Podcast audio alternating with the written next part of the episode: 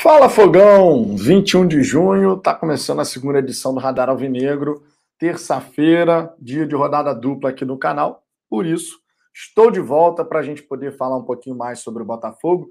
E hoje, inclusive, a gente vai ter uma resenha especial, que afinal de contas, a ideia é trazer aqui, daqui a pouquinho, tá? Vou, vou aguardar o Ricardo entrar aqui também, a gente falar um pouquinho sobre as diferenças entre a Eagle Football, liderada por John Textor, e o City Football Group. Né? A gente tem dois grupos bem distintos. Eu vi muito torcedor hoje preocupado né, em relação a essa questão do John Textor ter adquirido mais um time aí para esse grupo multiclube que ele está formando e tal. Então vamos falar sobre isso, logicamente. Afinal de contas, é um assunto de interesse de todo botafoguense, né? Qual será o futuro da Eagle Football e, por consequência, do Botafogo, né? Então vamos falar sobre isso. Semana de clássico, logicamente, também falaremos sobre esse confronto que vai acontecer no domingo às 16 horas.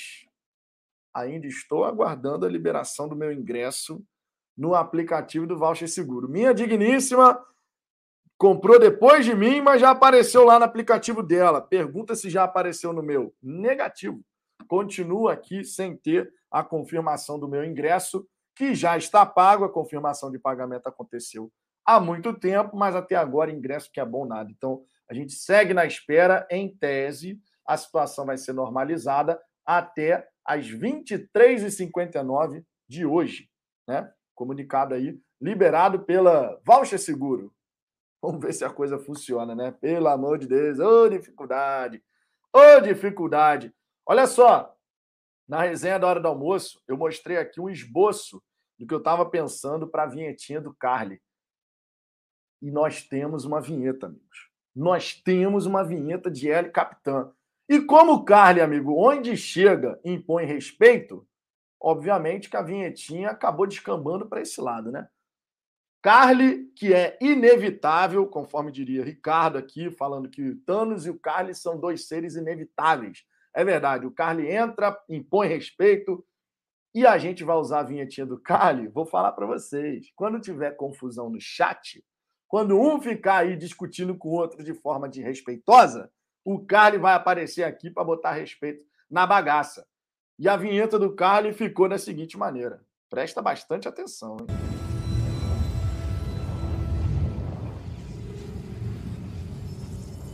Não quero ouvir mais discussão, né? Não quero ouvir mais discussão.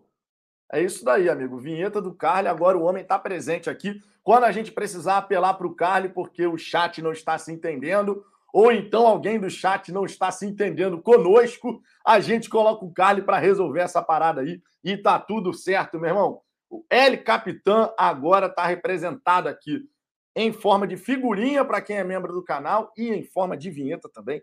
Homenagem mais do que justa ao nosso glorioso Carly, que surge aqui na resenha quando for necessário para resolver os problemas. Seguindo adiante, peço por gentileza você deixe o seu like, isso é muito importante. Você sabe quando você deixa o seu like, você traz mais botafoguenses para participar dessa resenha. E, obviamente, a gente fica aqui na expectativa de fazer uma grande resenha na noite dessa terça-feira. Conforme eu disse, temos assunto especial para falar aqui hoje a respeito dessas diferenças da Eagle Football e do City Football Group. Enquanto isso, vamos em frente. Vou dar aquela passada inicial na galera do chat, ver o que, que vocês estão comentando por aqui. Começando já aqui com o superchat, ó.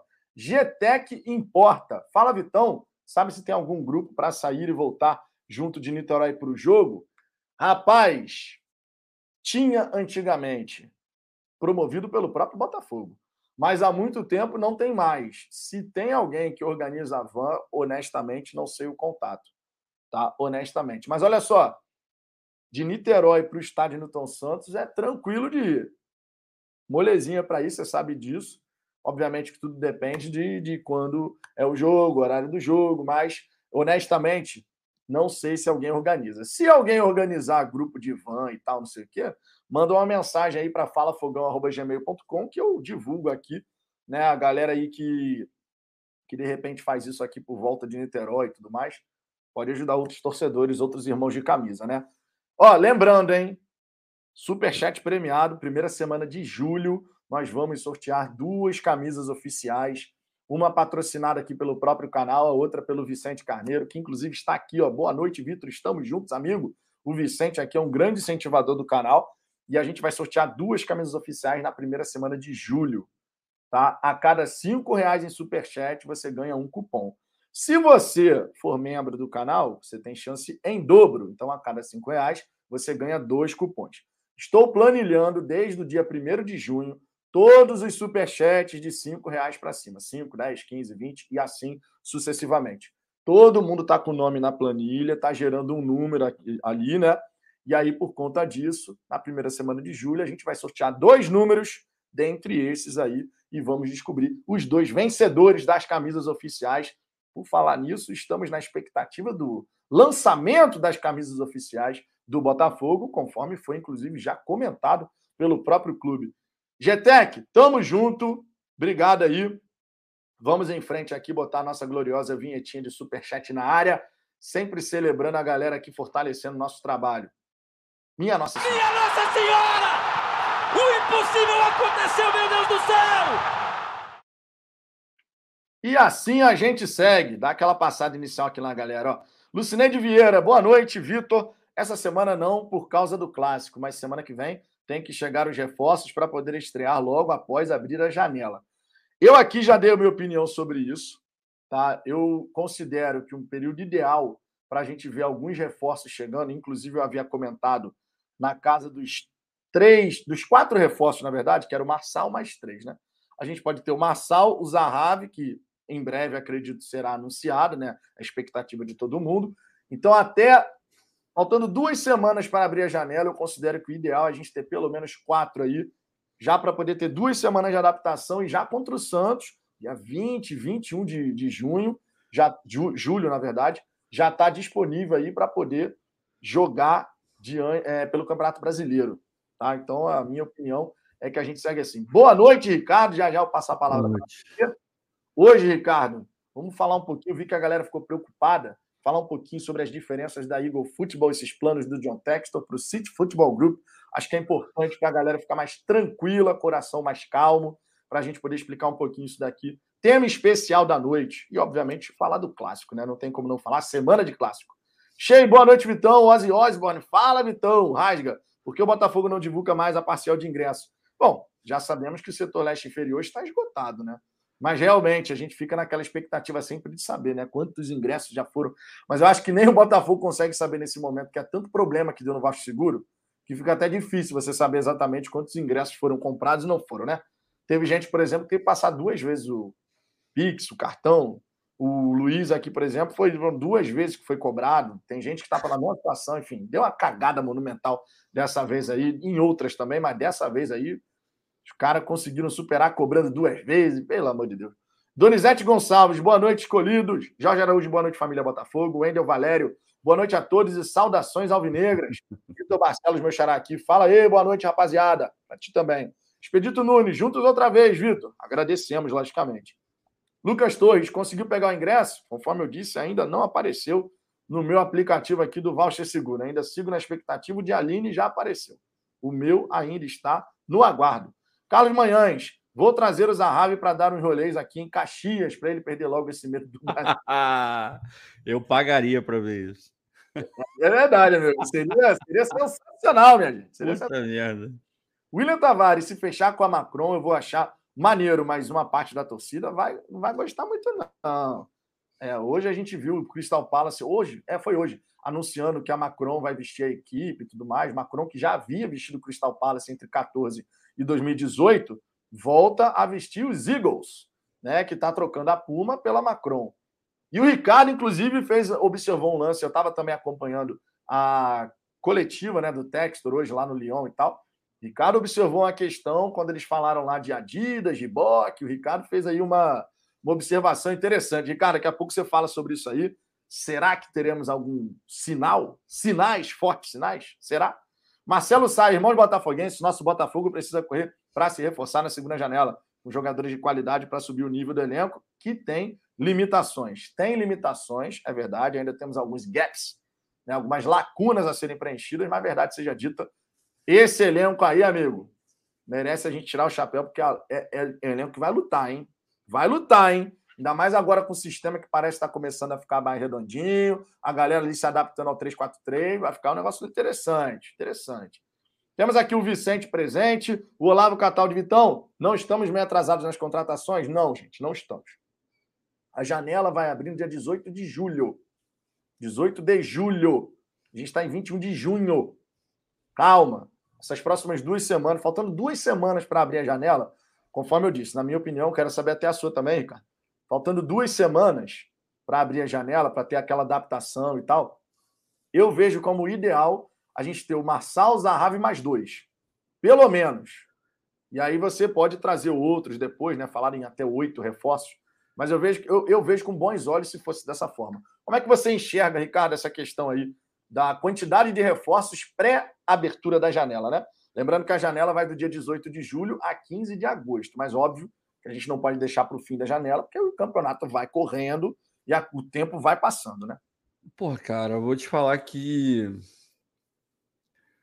Acho que uns cinco, vai. Seis, talvez. Acho menos que isso complica, porque a gente precisa de um outro atacante, né? Zahavi já está aí, praticamente fechado. É o que todo mundo está falando, né? A gente não tem como cravar, mas é, acho que a gente pode, como é que eu vou dizer? É, dizer com muita veemência de que já está no, no final já. É, já. Já devem estar tá fechando o carro blindado para dar para a família dele. Goleiro, a gente precisa de um goleiro reserva, porque não tem, não tem como, né? Não, não dá, a gente já viu aí que não dá. É... Lateral esquerdo, o Hugo tá segurando a onda ali, né? Mas a gente precisa de um. Talvez. Hum, chegou o Marçal já, né? Então deixa a lateral. O lateral tá bem. Lateral direito, o Rafael vai voltar agora, então acho que não precisa mexer. A zaga, a gente teve um reforço do Carly, né? Então, de repente, também não precisa. No meio-campo precisa bastante. Ponta direita precisa muito.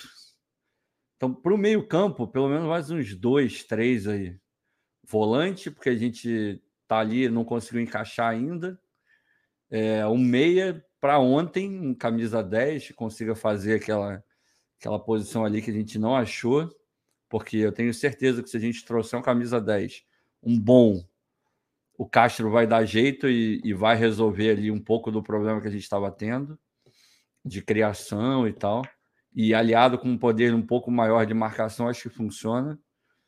É, mas também não adianta ter um cara só, né? Porque quem tem um não tem nenhum. Senão a gente ele machuca, a gente cai no mesmo problema que a gente estava tendo, volta a não ter ninguém. Então o ideal seriam dois meias bons, um de repente acima, muito acima da média, e um outro cara bom da posição que entenda e consiga minimamente preencher é, essa possível é, é, lacuna que esse cara pode deixar em algum momento, porque o calendário a gente sabe que é apertado, todo mundo está sujeito a, a, se machucar, enfim, não adianta trazer um só. É, e na ponta direita a gente precisa bastante ali, porque o Vinícius entrou bem, ele é um bom jogador, promissor, mas pô, se você puder ter um cara mais é, resolvido naquela posição e que, que entre e não te dê dor de cabeça nenhuma, que encaixe e faça jogada de linha de fundo, que consiga chutar, consiga fazer gol, dar assistência, tenha um contra um bom. Eu sei que todo mundo está buscando esse cara, todo mundo está querendo ele. Mas, enfim, tem que trazer, tem que trazer alguém, não tem jeito. Então, acho que uns cinco, vai.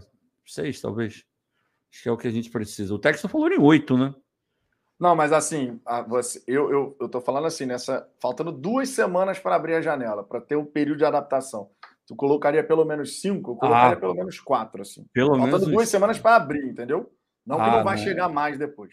Não, é, eu acho que. Tá, vai. Pelo menos uns quatro, vai. Para já começar a janela com, com gente para treinar, já entrando. Ah, pelo menos uns quatro aí. A gente precisa do lateral esquerdo, beleza, já tem o Marçal um atacante ali para segurar a onda e meter gol para cacete. O, o Zahavi, inclusive, pode jogar com o Erisson, se for o caso. Várias matérias aí do lance. É, teve algum outro lugar que eu vi também, descrevendo ali direitinho por que, que o Zahavi pode jogar também com o Erisson, não precisa sair um para entrar o outro. Enfim, acho que, sei lá, uns quatro. Esse meia, se pudesse chegar, nossa senhora, vai ser maravilhoso. E o ponta direita. Se esses quatro chegarem, Já ajuda pra caramba. É verdade. Olha só, o Rodrigo Totti. Boa noite, Vitor e Ricardo. Estava sumido, mas estou de volta nas lives. Abração. Sempre gente boa, encontrei com ele lá no Newton Santos. Gente boa pra caramba. Não, boníssimo, gente boníssima. O Rodrigo é muito bacana mesmo. Anderson Cleiton, todos que chegaram vão ser reservas do Piazon. Tomara. O futebol, o futebol é uma parada muito louca, né, cara? Irmão, o Piazon, todo mundo tem que pedir desculpa pro Piazon. Ah, ô Vitor, eu, eu, não, eu não embarco nessa, não, cara. Eu não concordo com essa que todo mundo tem que pedir desculpa pro Piazon, não. A não, eu tô falando, tô falando assim. Porra. Não, eu sei. Tô falando desculpa no sentido de a gente já dava o cara como carta total fora do baralho. Mas, mas tipo ele assim, mesmo. Irmão, daí não vai sair nada. Daí é. não vai sair nada. O cara do nada resolve jogar futebol. É, mas é aquele negócio, né, cara? Eu, eu vejo eu vejo vários podcasts, assim, vejo, escuto e tal, com jogador de futebol, treinador e tal.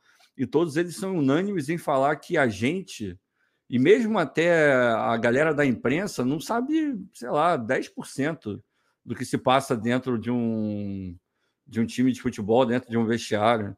Então, pô, a gente julga pelo que a gente vê. O que a gente estava vendo era o, algo não visto, ou seja, a gente não viu o Piazon jogar, ele entrava e não contribuía em nada. Era peça nula dentro do, do ataque do Botafogo. Foi isso que a gente viu. Até que nos dois últimos jogos o cara resolveu mostrar alguma coisa. Aí, será que foi porque o Castro teve uma conversa com ele? Será que foi porque agora ele fisicamente se sente mais apto? Não sei, não sei, mas até aquele momento não estava merecendo muito nada, muito, muita coisa diferente do que estava sendo dito, não, cara. Agora melhorou, mas ainda tem muita coisa para mostrar. Ele não, hoje, para mim, não é titular. Você falou. a lei Varley. É a lei Varley. Varley. Comente, lei comente, disserte, por gentileza. Não, é, a lei Varley ela é simples. Não dá para se emocionar com um, dois jogos, não. Tem que ter uma sequência. O Varley teve jogo na, teve, teve sequência na Série B que meteu o gol em dois jogos aí seguidos. Dava assistência, corria, fazia lá a batedeira, britadeira, sei lá o que, que era dele e todo mundo se emocionando e querendo renovar contrato com ele para a Série A. Então, não, Lei Varley sempre. Essa, essa, essa daí foi brava, né, cara? Essa daí foi brava. Não, essa foi foda. Não, e eu lembro, eu lembro que na época, quando a gente falou aqui, calma, gente, pela ah, Varley que a gente está falando. Meu irmão, a de críticas no, no chat aqui. É. Tem que renovar logo, Varley tem futuro, Varley não sei o quê, Varley isso, Varley aquilo. É, amigo, essa daí é a verdade. Lei Varley alcunha aqui de Ricardo Zambuja. que a gente, então, tenha tranquilidade para analisar Opa. a sequência do Piazão. Sem emocionar, sem emocionar. É isso aí. Aqui foi muito bem nesses últimos dois jogos, sem sombra de dúvida, realmente. E o, se eu não me engano, foi o Fogo Estático que fez um vídeo super bacana mostrando a movimentação dele para lá, para cá, na defesa, no ataque. Realmente muito o cara bem. foi muito participativo, papel tático sensacional no jogo contra o Internacional. Jogou em todas, amigo. Até no, até no pós-jogo ele estava lá participando, participativo pra cacete no pós-jogo. Deixa eu ver aqui, ó. O Peterson Gomes te indagando, Ricardo. Ricardo, Oi. ele não é titular para você? Então quem entra no Cara, assim, isso é sempre uma, uma boa discussão, né? Porque ele estava jogando um pouco mais pela esquerda ali. Nesse jogo, nem tanto assim, mas no jogo contra o São Paulo, ele jogou bem pela esquerda. Né? E quem joga por ali naquela área ali, a gente sabe quem é, é o Vitor.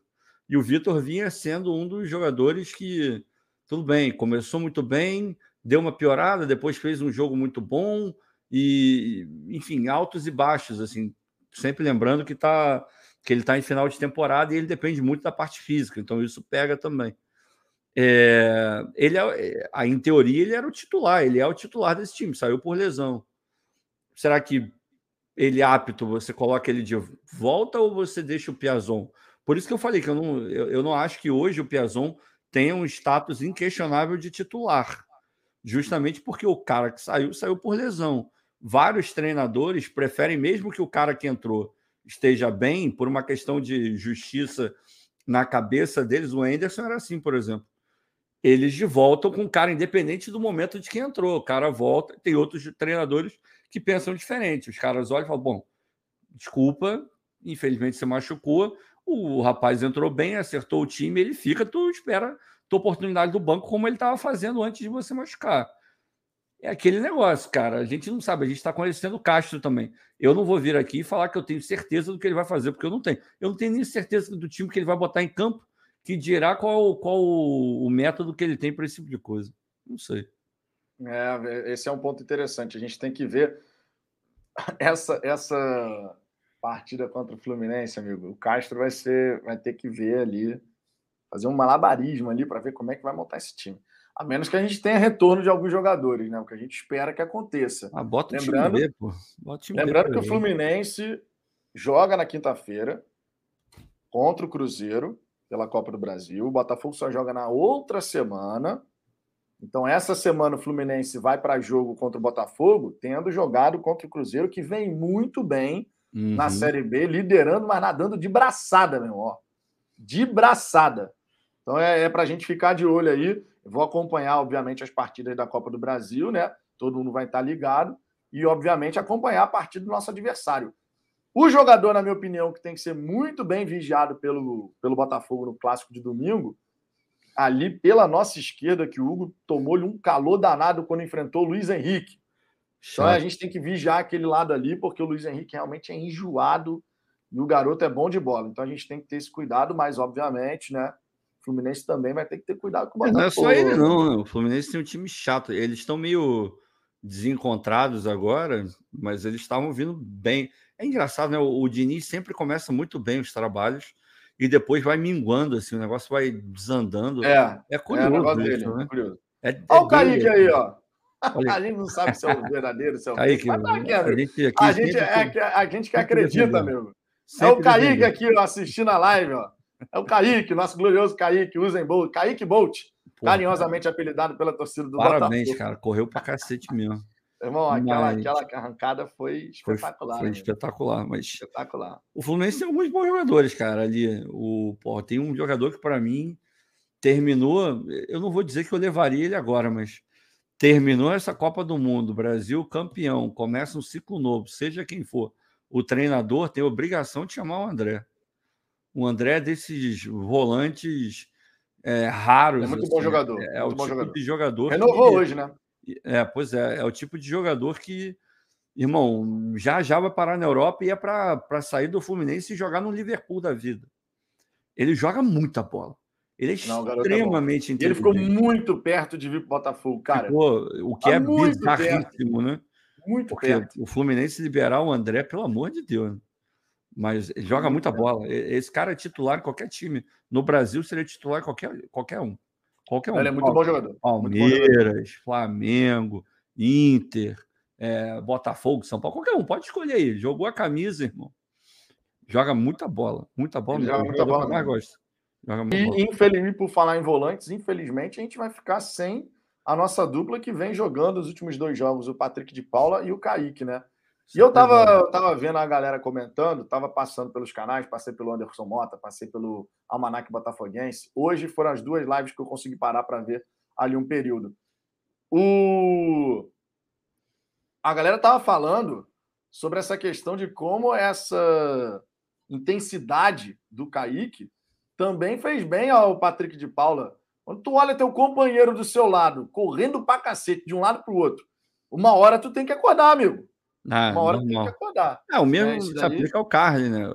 Todo mundo vendo o Carly dando carrinho, correndo, 35 anos na, nas costas. Pô, tu não vai correr também, irmão? Não vai se dedicar? Claro que vai. Claro. O Luizinho tá falando aí do, do Danilo. Irmão, dá para jogar, dá para montar o meio campinho ali, Danilo, e você acha que o, que o André, André. Não, não, não, entra na vaga do, do Zé Rafael, não? Mas entra com gosto. Entra, com gosto. Não, é um, é um bom volante. É um bom volante, sem, sem a menor gosto. sombra de dúvida. Mauro José, na área, Vitão.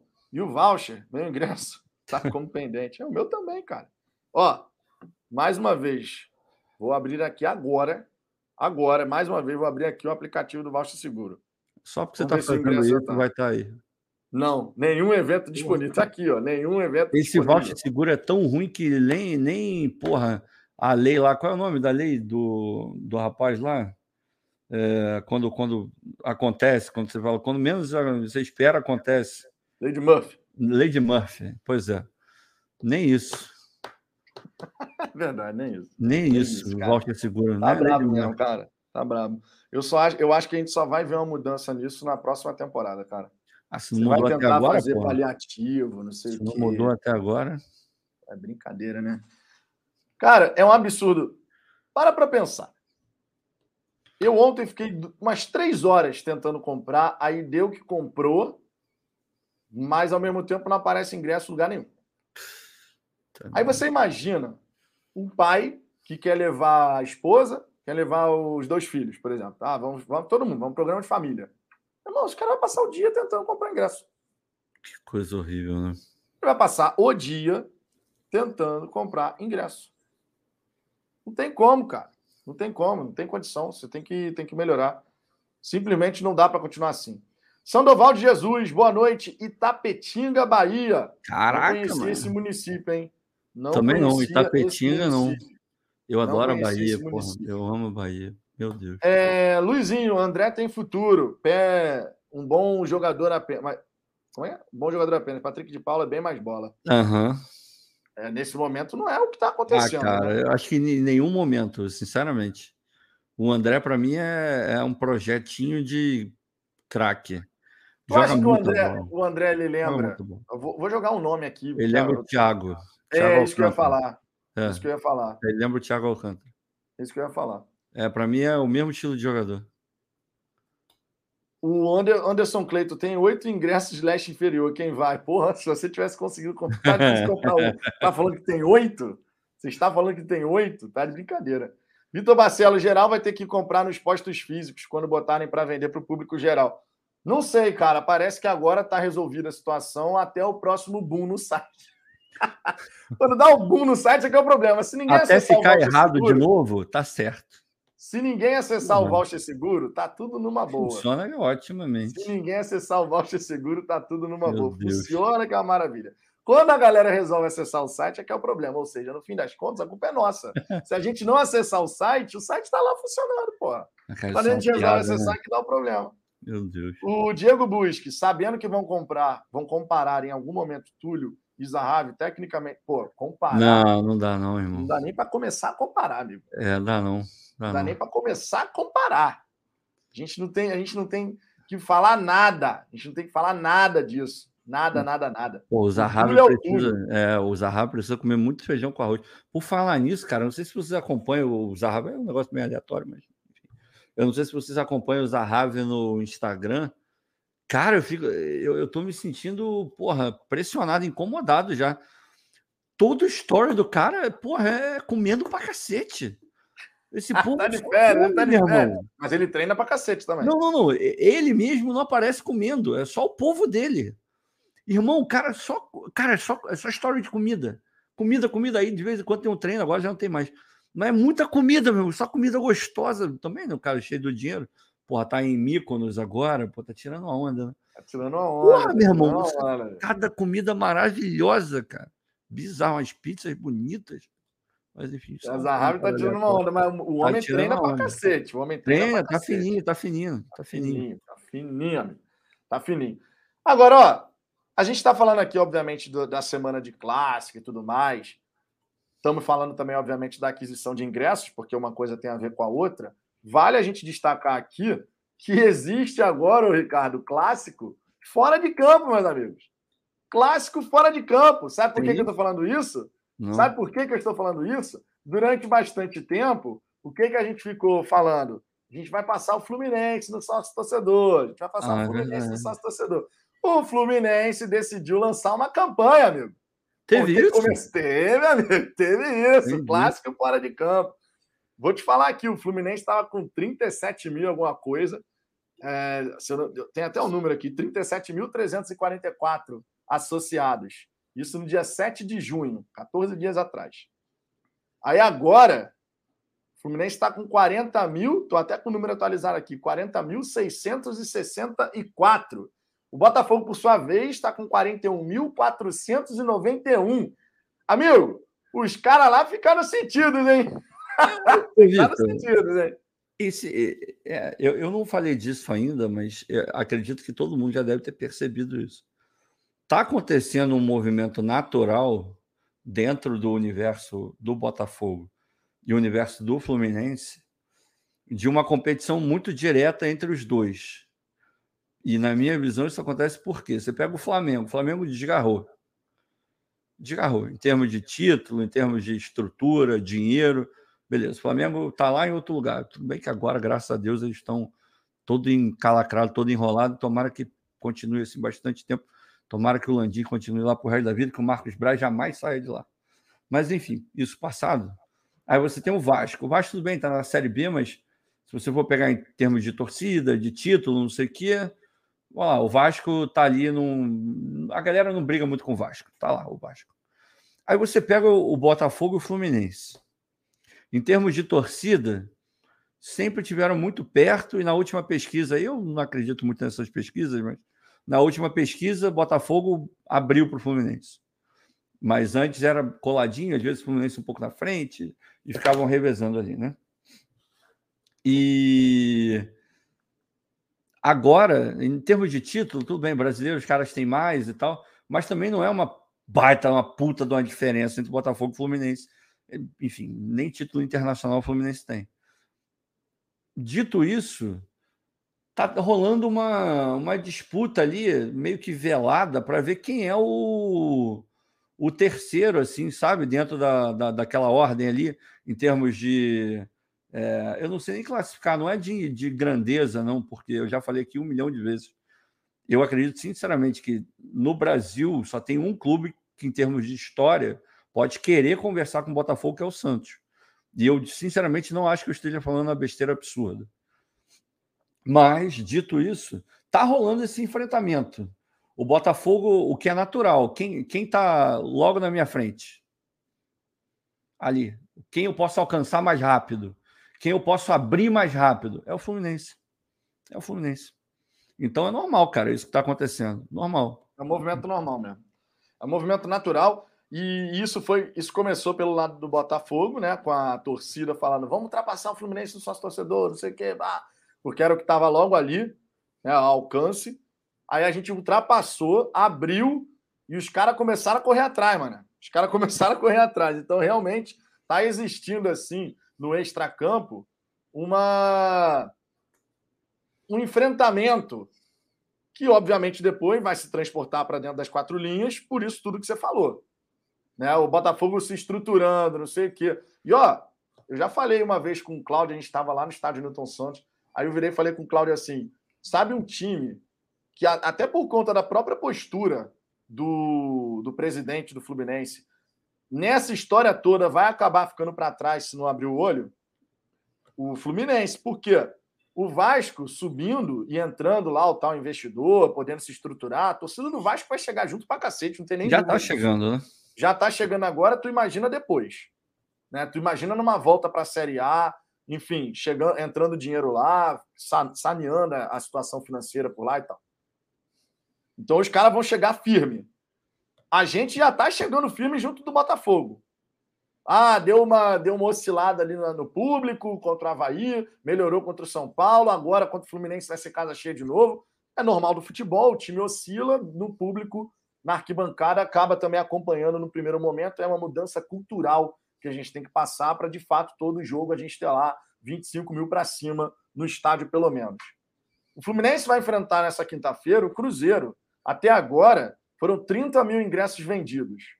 Só que, cara, 30 mil é um bom público dependendo do estádio. O Maracanã é grande pra cacete. Tu bota 30, 35 mil, tu, beleza, ocupou metade do estádio, é um, um bom público.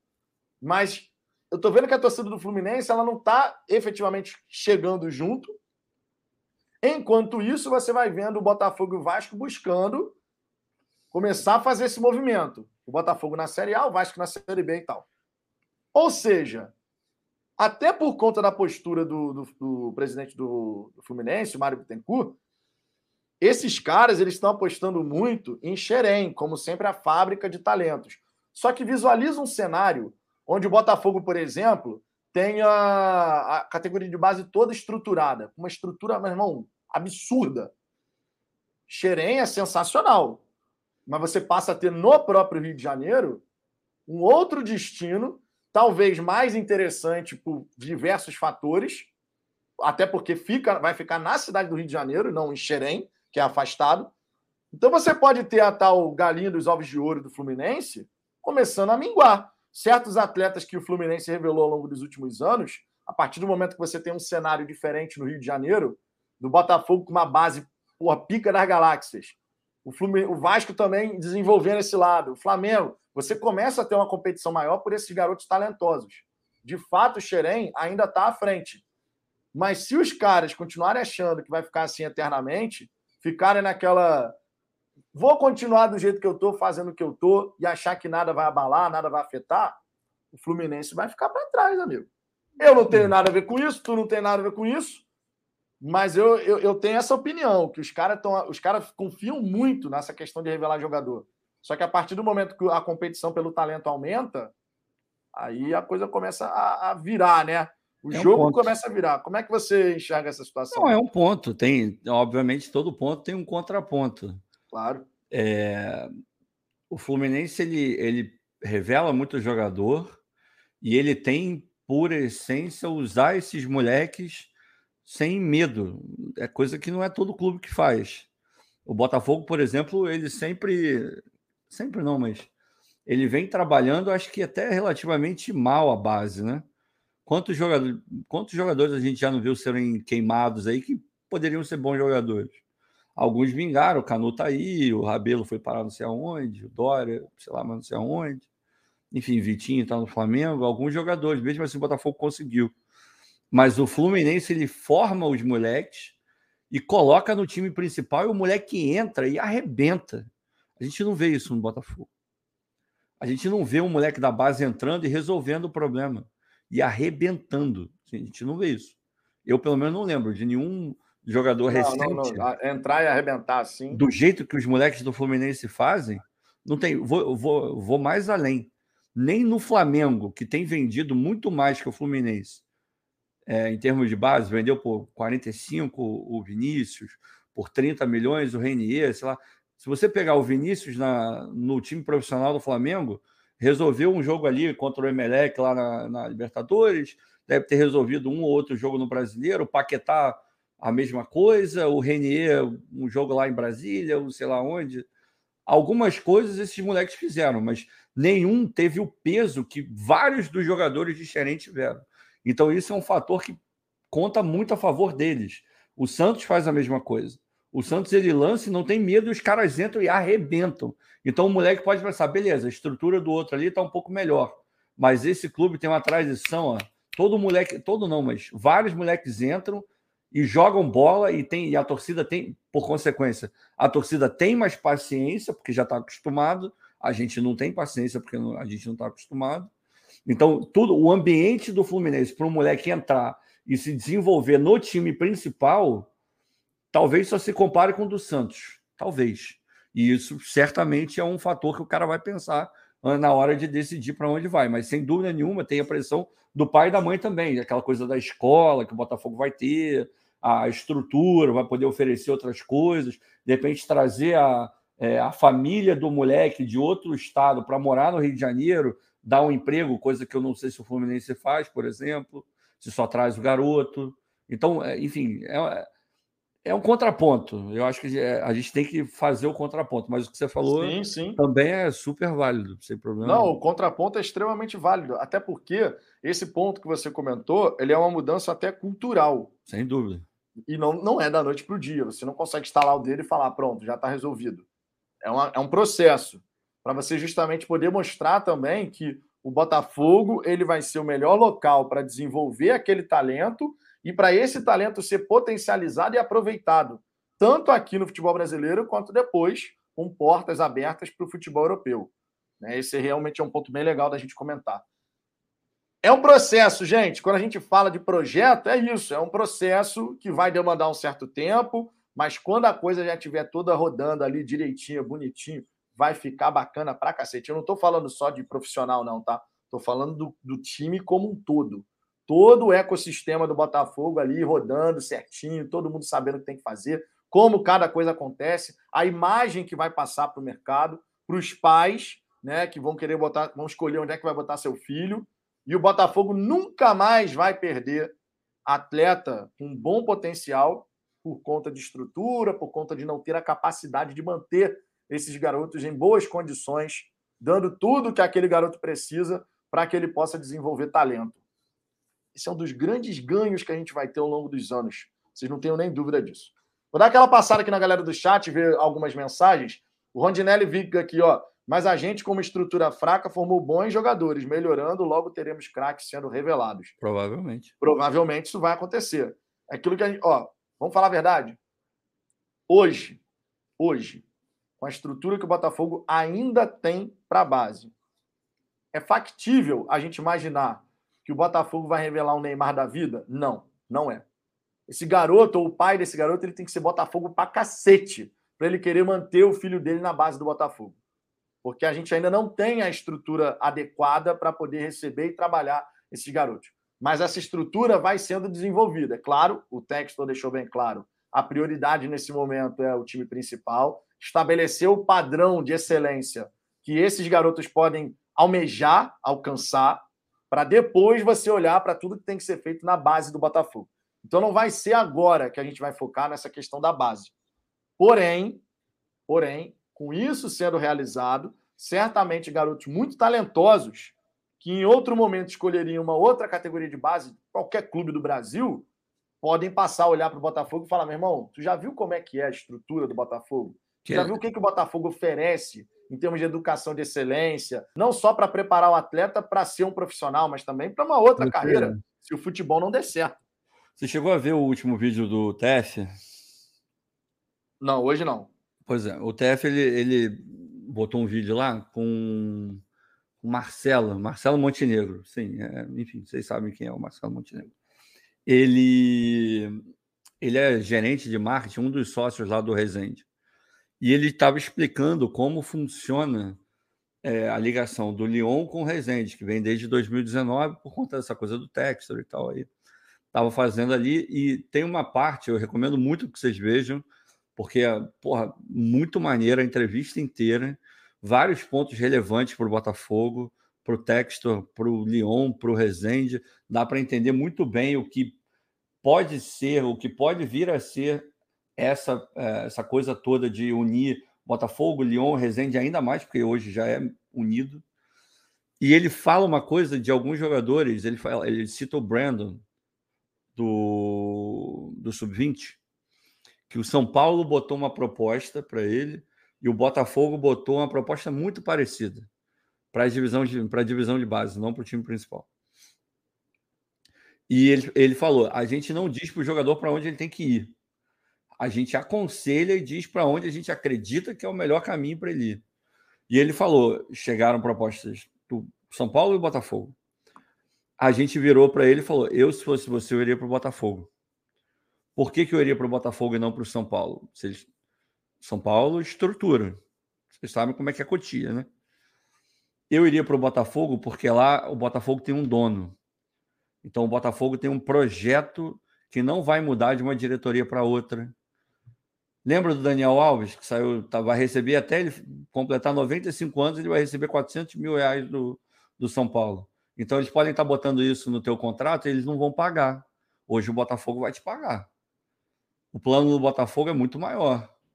Pô, o plano do Botafogo ele tem uma parceria com a gente aqui, tem uma parceria com o Lyon, ainda não tinha essa questão do Texas. Então, o Botafogo ganhou o reforço do Brandon, também por conta de estrutura, por poder pagar. Ou seja, ele, ele fala: não é que vai mudar, já mudou o, o papel do Botafogo, o lugar do Botafogo no mercado, até de captação de jovens talentos, já mudou. Só de ter um projeto estruturado. Imagina quando tiver aliado a isso a estrutura física. Aí, irmão. Aí é, é esse é que é o grande da questão. Muito legal, cara. Eu não acompanhei, não vi esse vídeo ainda não. Só, hoje Muito eu só bom. consegui acompanhar a live do Almanac e um pouquinho da do Anderson Mota. Mas vou dar um confere. Sempre no final do dia eu vou passando nos canais ali, vou dando confere no conteúdo da galera. Vou dar uma olhada nesse daí, cara. Realmente. É muito boa. Muito bacana, cara. Obrigado aí pela dica. Galera, segue a dica aqui do Ricardo. A gente tem que, obviamente, estar sempre antenado em relação a isso. Então, fica a dica. Marcelo Sá, Botafogo para formar grandes talentos não pode se resumir só a cariocas e Brasil. Na base do Lyon hoje tem vários africanos, asiáticos e até talentos da América do Sul. Verdade. Sobre isso, cara, o, tec, o próprio Texto chegou e falou né, que a ideia é que você seja um grande identificador e fazer não só identificador, mas faz a captação desse talento, o desenvolvimento desse talento a nível Brasil e sul-americano. Ele falou isso hoje, lá na, é. na, na coletiva lá. Então, assim, já está no, já tá no horizonte. Já está no horizonte. Já está no horizonte. Diego Basílio, Ricardo, também assisti essa live do TF e fiquei com uma dúvida. Será que o Textor, Botafogo, poderá sofrer penalizações do CAD? Agora o Textor está vinculado com dois clubes brasileiros. Então, não cara, acredito. o Rezende, o Rezende, ele não é, o Textor não é dono do Rezende, tá? O Rezende é. uma parceria com o Lyon. É, o Lyon é sócio sócio da. Eles chamam lá de Pelé, da academia do Pelé, Pelé Academy, que funciona lá no, no Resende. Então, o Lyon ele é sócio de outros sócios brasileiros e tal. O Botafogo não tem rigorosamente nada a ver em termos de ser ter um percentual, ser dono de alguma coisa. Calhou, sim, o Resende lá atrás foi fundado por botafoguenses. Hoje a gente tem pessoas que são sócios. O, o Marcelo Montenegro é filho do, do Montenegro, tem, tem uma ligação direta, é, familiar aí na história, mas em termos de negócio, uma coisa, por enquanto, não se mistura com a outra. Por enquanto.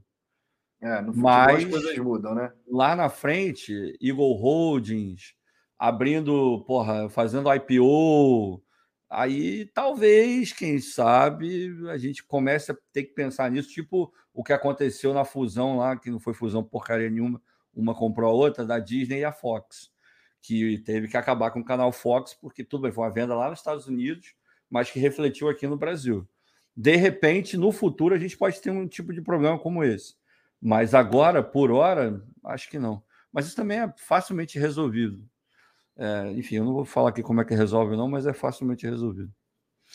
Luiz Carlos, vocês têm alguma informação sobre reformas no Newton? Além do gramado, vestiário, sala de imprensa, etc. E o vestiário, hein? Não era para o jogo? O vestiário, o vestiário deve ficar pronto agora, no começo de julho. Hum, então atrasou, como toda boa a obra. A expectativa é, como toda obra atrasa, né? É normal. Mas a expectativa é o vestiário ficar pronto agora no começo de julho. Vestiário esse, inclusive, que vai ser alvo lá da ação do Território Alvinegro, né? Que vai receber a galera para poder lá. visitar é, os, quem doou né, no território alvinegro vai poder, uma das contrapartidas, além de ter o nome no painel, que vai ser colocado no estádio, vai ser justamente visitar o vestiário, né, que vai estar tudo reformado e tudo mais, enfim.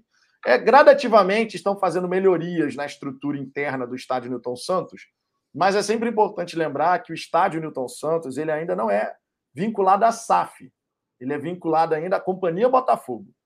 Então, existe uma diferença que está tentando ser encontrado o melhor caminho ali para poder seguir, e ainda não está sacramentada essa questão.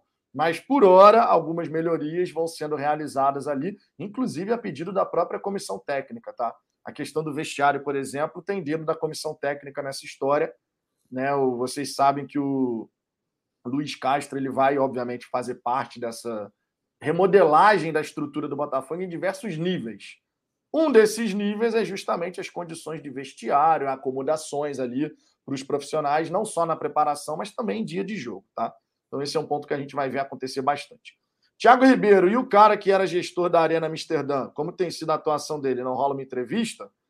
Seria interessante a gente poder, obviamente, ter palavras lá do Alexandre Barros. Seria realmente interessante a gente escutar ele falando. Por hora, a gente fica meio assim, sem qualquer perspectiva.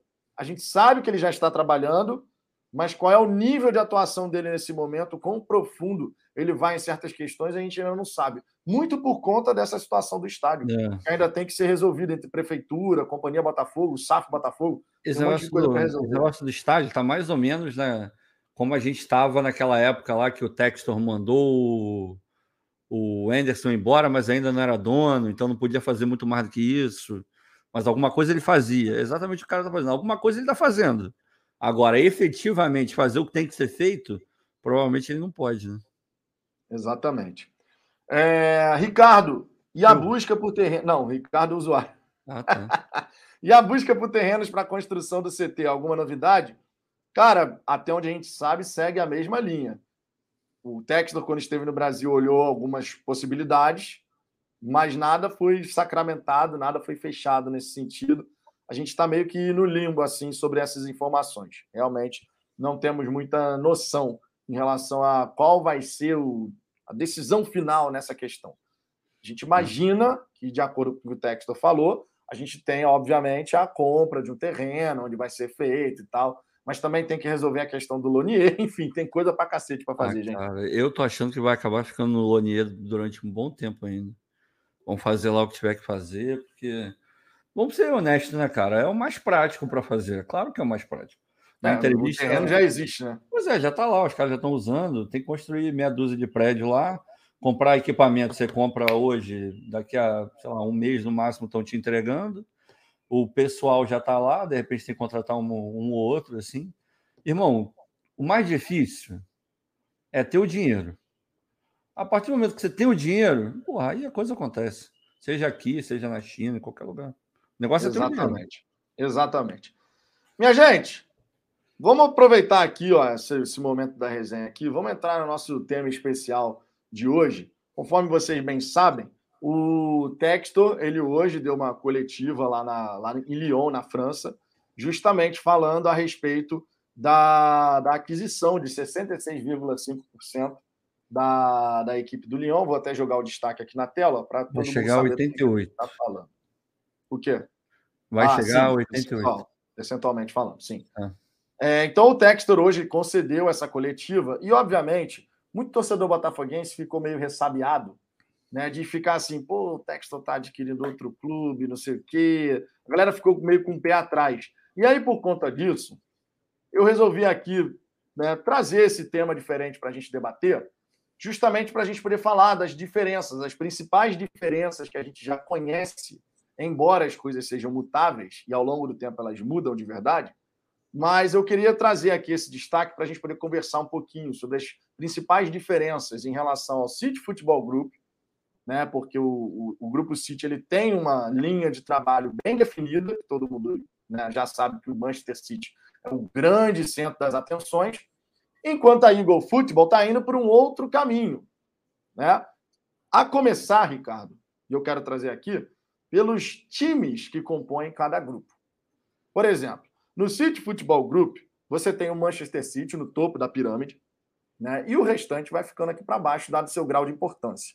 Hoje, o City Group ele é dono do Manchester City, na Inglaterra, Girona, na Espanha, Troyes, na França, Lomel, na Bélgica, New York City, nos Estados Unidos, Melbourne City, na Austrália, Mumbai City, na Índia, Montevideo City Torque, no Uruguai, Bolívar, na Bolívia, Yokohama Marinos, no Japão e Sichuan Jinyu, na China. E agora, matéria recente, três dias atrás, tudo se encaminhando para o City Group também pegar percentual do Palermo, que hoje está na Série B italiana.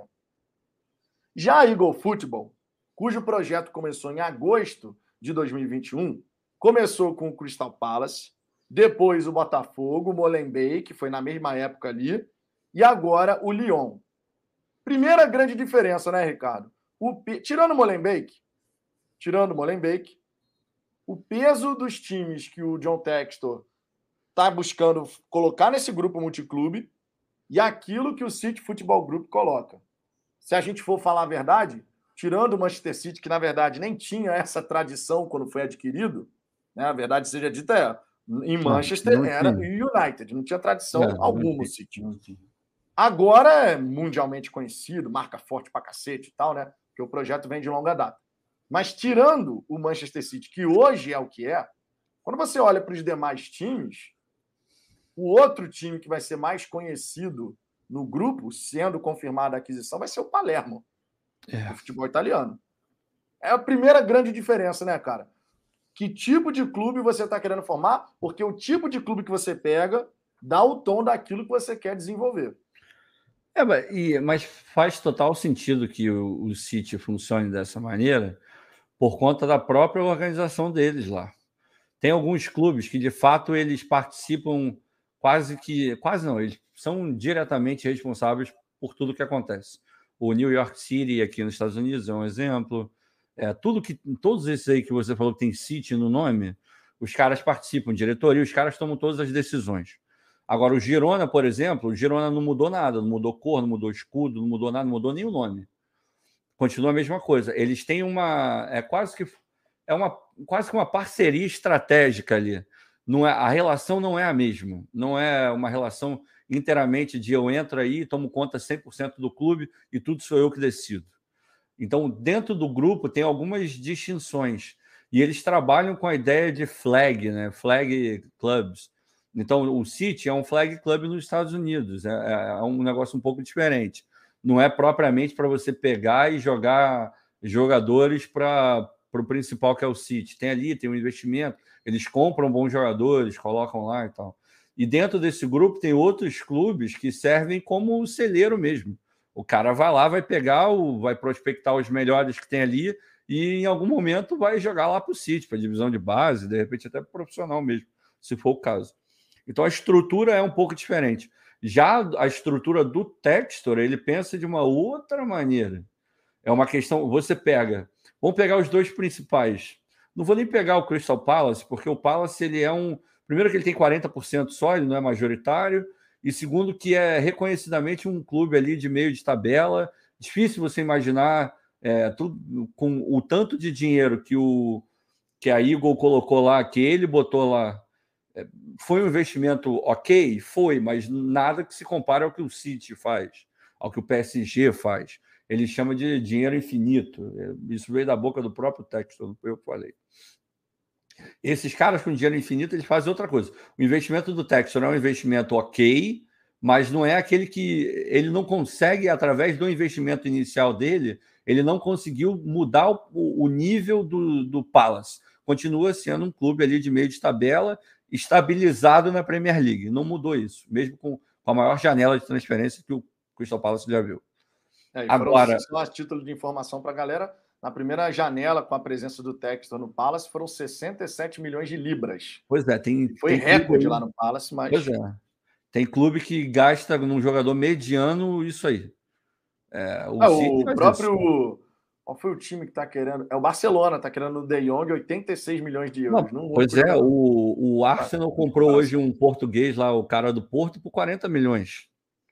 E tudo bem, o moleque foi o melhor sub-21 da, da Europa, mas por 40 milhões. O, o, o Palace gastou na janela inteira, recorde absoluto da história do clube, 60 e poucos milhões, 67. Então, é um investimento ok, mas não é o que muda a, o time. Aí você pega o, o Lyon. O Lyon é um clube importante na França, sete vezes campeão, campeão ganhou sete vezes seguidas. Aquela época do Juninho, craque imenso para o Lyon, mas já não ganha ó, é, aí entra o PSG, entra.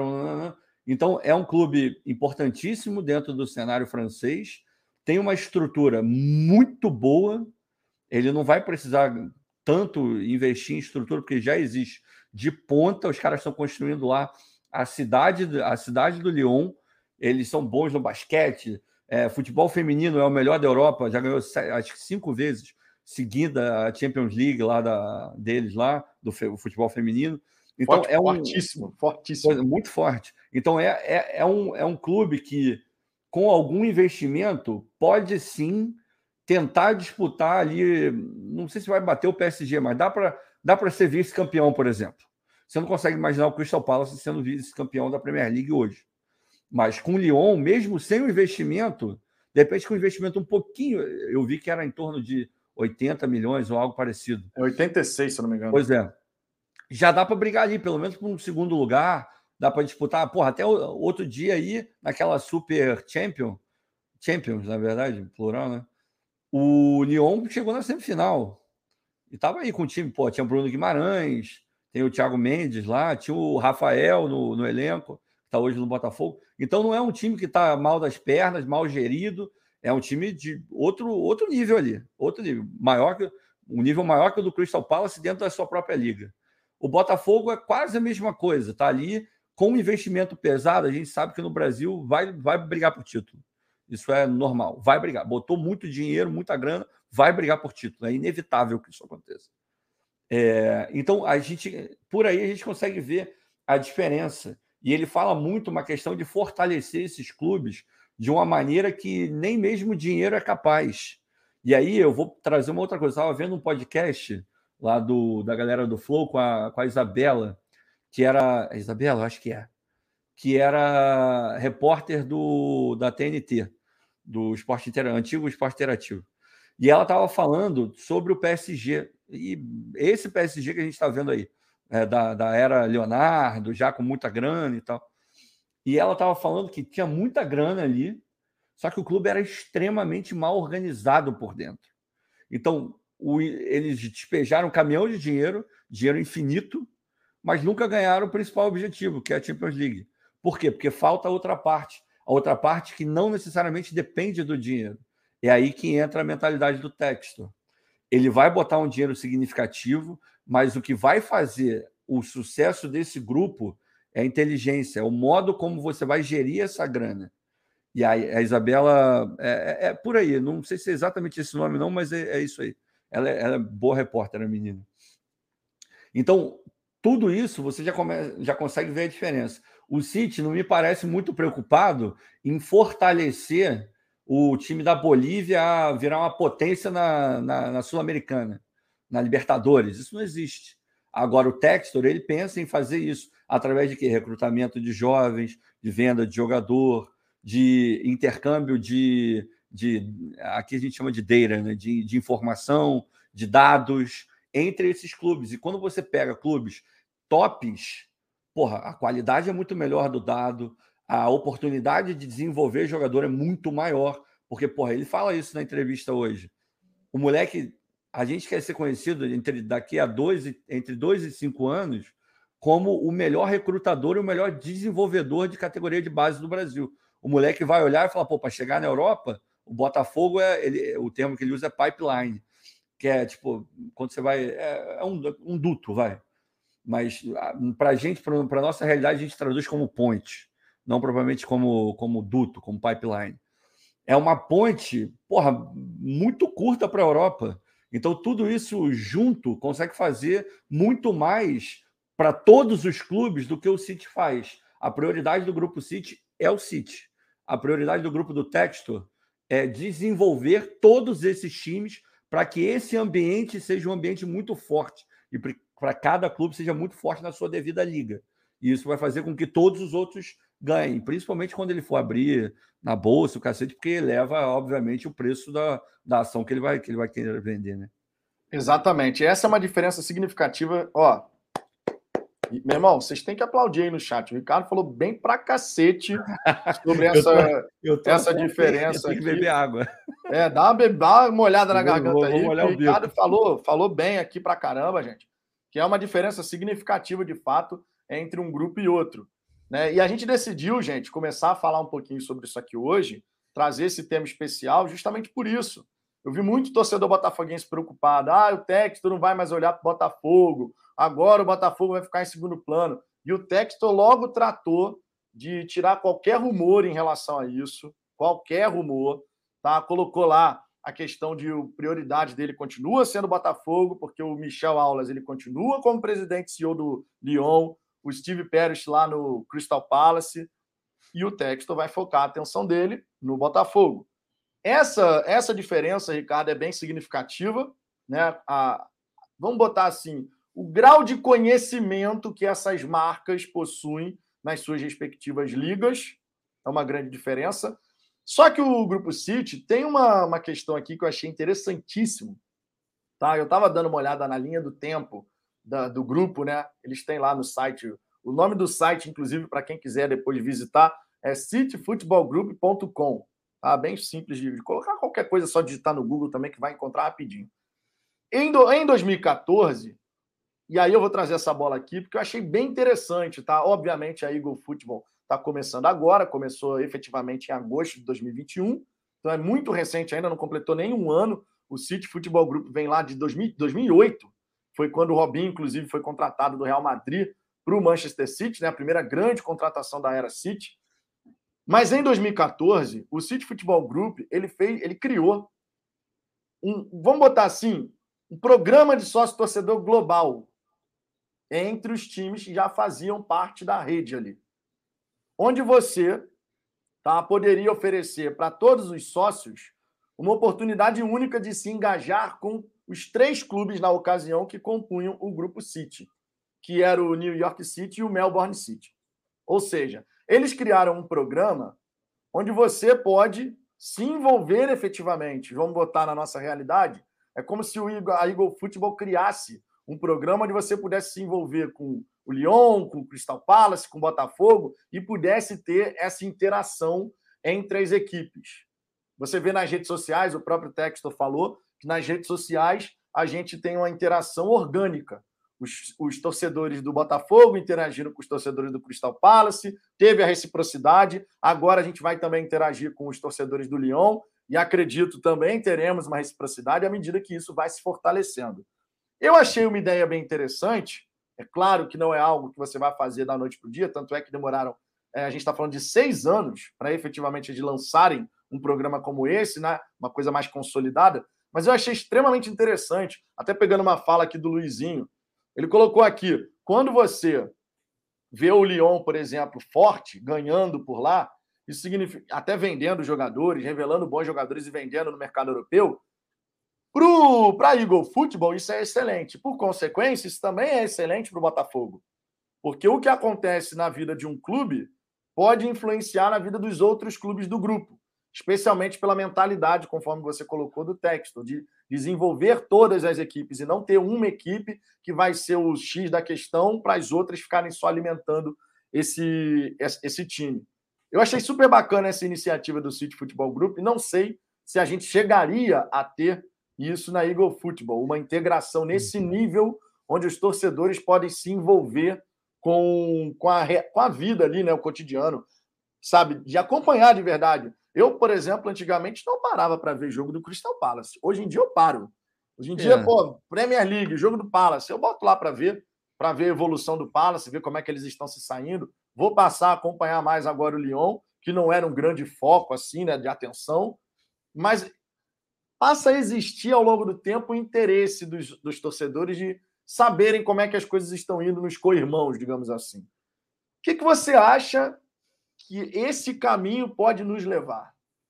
Cara, é, é uma questão complicada, porque, enfim, eu tô, eu, eu tô falando ao mesmo tempo que eu estou pensando sobre isso, porque eu não tinha pensado sobre esse assunto ainda. É, você pega os clubes do City, você pega o próprio City, tem, tem, alguma, tem algumas coisas que podem parecer só questão de semântica, mas elas dizem muito mais do que é, apenas uma questão é, ali de um significado para um lado ou para o outro. Esses clubes globais, aí eu estou falando do City, do United, do Barcelona, do Real Madrid, eles passaram a, a tratar as pessoas que estão nesse ambiente e que consomem esses clubes, eles passaram a chamar essas pessoas de fans. Eles não são torcedores. Tem uma diferença semântica entre você ser torcedor e você ser fã. Porque o, o torcedor ele, ele é algo um pouco mais restrito dentro do que é o mundo do futebol. O que, que é um torcedor do Botafogo? É o cara que torce de verdade para o Botafogo, é o cara que vai ao estádio para ver o Botafogo, é o cara que é apaixonado pelo aquele clube, que vive aquele clube, que é parte da vida dele que ele, porra, que ele mata e morre por aquilo. Já o fan, ele é uma coisa um pouco mais, mais aberta, assim. O cara lá na China pode ser fan. O cara é fã do Botafogo, mas ele não é torcedor do Botafogo. A grande, o grande pulo do gato desses clubes, clubes globais foi mudar essa imagem.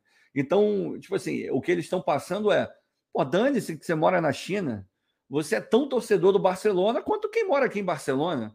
Mas isso é verdade? A gente sabe que não é. Mas para o clube é, porque ele está pegando dinheiro do cara lá na China. Eu não sei se esse é o intuito do texto, porque ele sabe que isso não vai acontecer com o Botafogo. O cara que é torcedor do Botafogo, no máximo ele vai simpatizar com o Lyon. Mas ele não vai virar torcedor do Lyon, porra. Ele não vai se reunir, é, porra, em, em vários grupos, fazer caravana para ir para final da Champions do Lyon. Isso não vai acontecer. Tem maluco que sai da China para ver final da Champions League com a camisa do, do Barcelona, pô. Acho pouquíssimo difícil. O cara que. Pouquíssimo é, provável. O cara que mora lá na Europa, beleza, ele vai botar a camisa do Lyon e vai para a final da Champions League para ver o Lyon. Beleza, isso aí tudo bem. Agora, a relação é um pouco dif diferente. O que eu acredito é que sim, esse sentimento de irmandade vai acontecer. E ele próprio já falou isso. E é, o Ilan está falando aqui em inglês: torcedor é fan. Na verdade, é, aqui tem uma outra denominação que é o supporter. O supporter ele é muito mais ligado à questão do torcedor de verdade do que propriamente do fã. O fã ele é, ele é uma coisa mais abrangente. Por isso que eu falei que é uma questão de semântica também na história. Porque você consegue, através da, da mudança da palavra, você consegue trazer mais gente para dentro do seu projeto, que no final das contas é o que a gente não pode esquecer, né? Tanto o PSG, o Real Madrid, Barcelona, o United já é uma questão diferente, mas esses clubes que estão trabalhando tão forte essa questão de expandir a marca, eles têm coisas muito maiores por trás é o governo do Catar, é, é, o governo, sei lá, da onde, da Abu Dhabi, sei lá de onde é. Então tem uma questão muito maior. Então, quanto mais eles puderem espalhar a palavra desse, desses, desses governos, desses projetos, para eles é, vai ser muito melhor. Não é o intuito do Textor. O Textor não está nessa vibe, ele critica essa vibe. Exatamente o contrário. Hoje, na, na entrevista coletiva, ele falou: Eu não gosto do modelo do PSG. E tudo isso que a gente está falando do City se aplica também em alguma medida ao PSG. Então a gente já pode esperar que a tendência natural não seja essa, que o, o enxerga esse, essa coisa de grupo de uma maneira diferente. E isso também, obviamente, vai impactar na relação dos torcedores dentro do próprio grupo da, da Eagle. Não consigo ver essa questão de ah, eu vou virar sócio torcedor para ajudar a Eagle Holding. Não consigo ver, justamente porque a gente tem essa questão do torcer para o clube a gente é torcedor. Eu quero ver o Botafogo, tudo bem. A gente sabe que no macro, o Botafogo bem, o Molenbeek bem, o Lyon bem, porra, a Eagle Holding bem vai ser bom para todo mundo, a gente sabe disso. Mas a gente está muito mais apegado ao nosso time do que propriamente pensar, porra, no Lyon, porra, beleza, legal para caramba, mas eu, eu quero o Botafogo mais forte, é isso que eu quero, é no, no final das contas. Mas isso é o torcedor, por isso que eu acho que não sei se funcionaria tão bem por conta da mentalidade que cada grupo tem sobre o que é torcer para um clube do, do, do, portfólio, entendeu? Mas esse é o meu ponto de agora. De repente, quando eu pensar um pouco mais, eu vou pensar em outra coisa. Esse é um ponto interessante, né, cara? Porque a gente ainda tem tanto de desdobramentos para ver em relação a isso. É uma novidade, inclusive, no futebol brasileiro, né? Porque o, o, o Cruzeiro, por exemplo, que tem o Ronaldo lá como majoritário, o Ronaldo tem o Valladolid. São dois times. O Botafogo agora com a Eagle Football já são quatro times e tem os rumores de que o Textor pode adquirir um clube em Portugal, que é uma porta importantíssima de ligação com a América do Sul. São tantas coisas que ainda podem acontecer que a gente realmente tem muitos desdobramentos para ver a coisa. E vou, e vou te falar, cara, hoje, o Luizinho tá falando, o Ricardo ainda não viu, mas o Textor deixou claro, eu vi a entrevista inteira, ele falou mal do, do PSG, criticou essa coisa da, da grana ser o, o que movimenta tudo, porque tem várias ligas onde tem dois, três clubes fortes e tal. Eu vi essa parada, eu vi a entrevista toda. Mas aí a, a curiosidade, né? Acho que o fato da gente ser curioso, e eu sou extremamente curioso, o Vitor também, e várias outras pessoas que estão aqui são, ele faz com que a gente avance e, e fique sabendo de outras coisas também. Depois que eu vi a entrevista do, do Textor e eu vi o que ele estava falando, é, ele foi muito claro. No Lyon, eu não vou mexer em nada da parte administrativa, pelo menos não agora, porque já está funcionando. O negócio não é que eu estou comprando um clube falido, todo ferrado, como era o Botafogo. Ele não falou isso, tá? Isso quem está falando sou eu é, que onde eu tenho que de fato mudar toda a mentalidade do clube, porque está tudo errado ali. No Lyon, não. O clube é bem gerido. A categoria de base do Lyon, do Lyon revela jogador pra cacete. Vou ficar aqui: Benzema, um Titi, é, Lacazette, que voltou agora. Vou ficar só nesses três aqui. Três jogadores prateleira alta da Europa. Revelado por lá. O Dom Belê, que foi para o Tottenham, a maior transação do Tottenham na vida também veio do, do Lyon. Então, a, a base deles é muito forte. Então, ele vai ter, em teoria, ele vai ter muito menos trabalho, ele precisa botar muito menos coisa ali para que a, o negócio funcione. Ele não precisa fazer isso. Então, ele falou: até o, o, presidente lá, o que é o CEO, vai continuar lá durante os próximos três anos. Ele não vai mexer. Ele falou: eu estou entrando com dinheiro, eu estou entrando com capital E, obviamente, ele vai desenvolver a parte, um pouco mais a parte de scouting, provavelmente, que é o que ele gosta. Então, ele ele está botando essa parte de. Ele não está mexendo efetivamente no, na, na, estrutura do, do Lyon. Então, é, é, uma outra, é uma outra mentalidade. Aí isso me deu a curiosidade de saber. Pô, beleza. Eu, se fosse torcedor do Lyon, eu ia falar, pô, mas então não estou entendendo porra nenhuma. O que esse cara está fazendo aqui?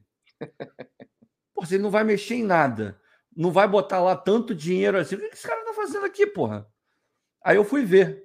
É, eu fui ver o, o, o, Fala Fogão do Lyon. Eu fui ver o setor visitante do Lyon.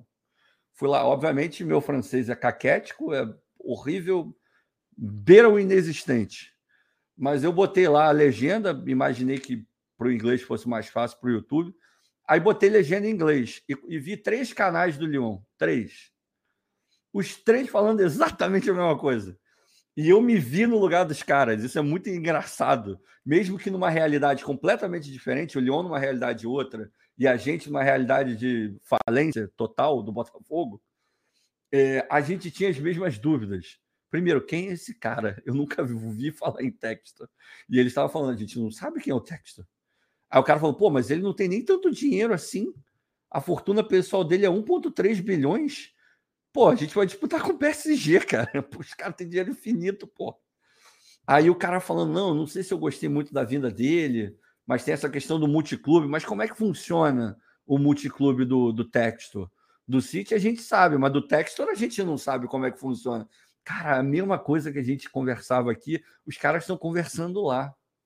Por isso que eu acho que é, isso que você está falando é perfeito. Ninguém sabe muito bem o que vai acontecer. É muito novo.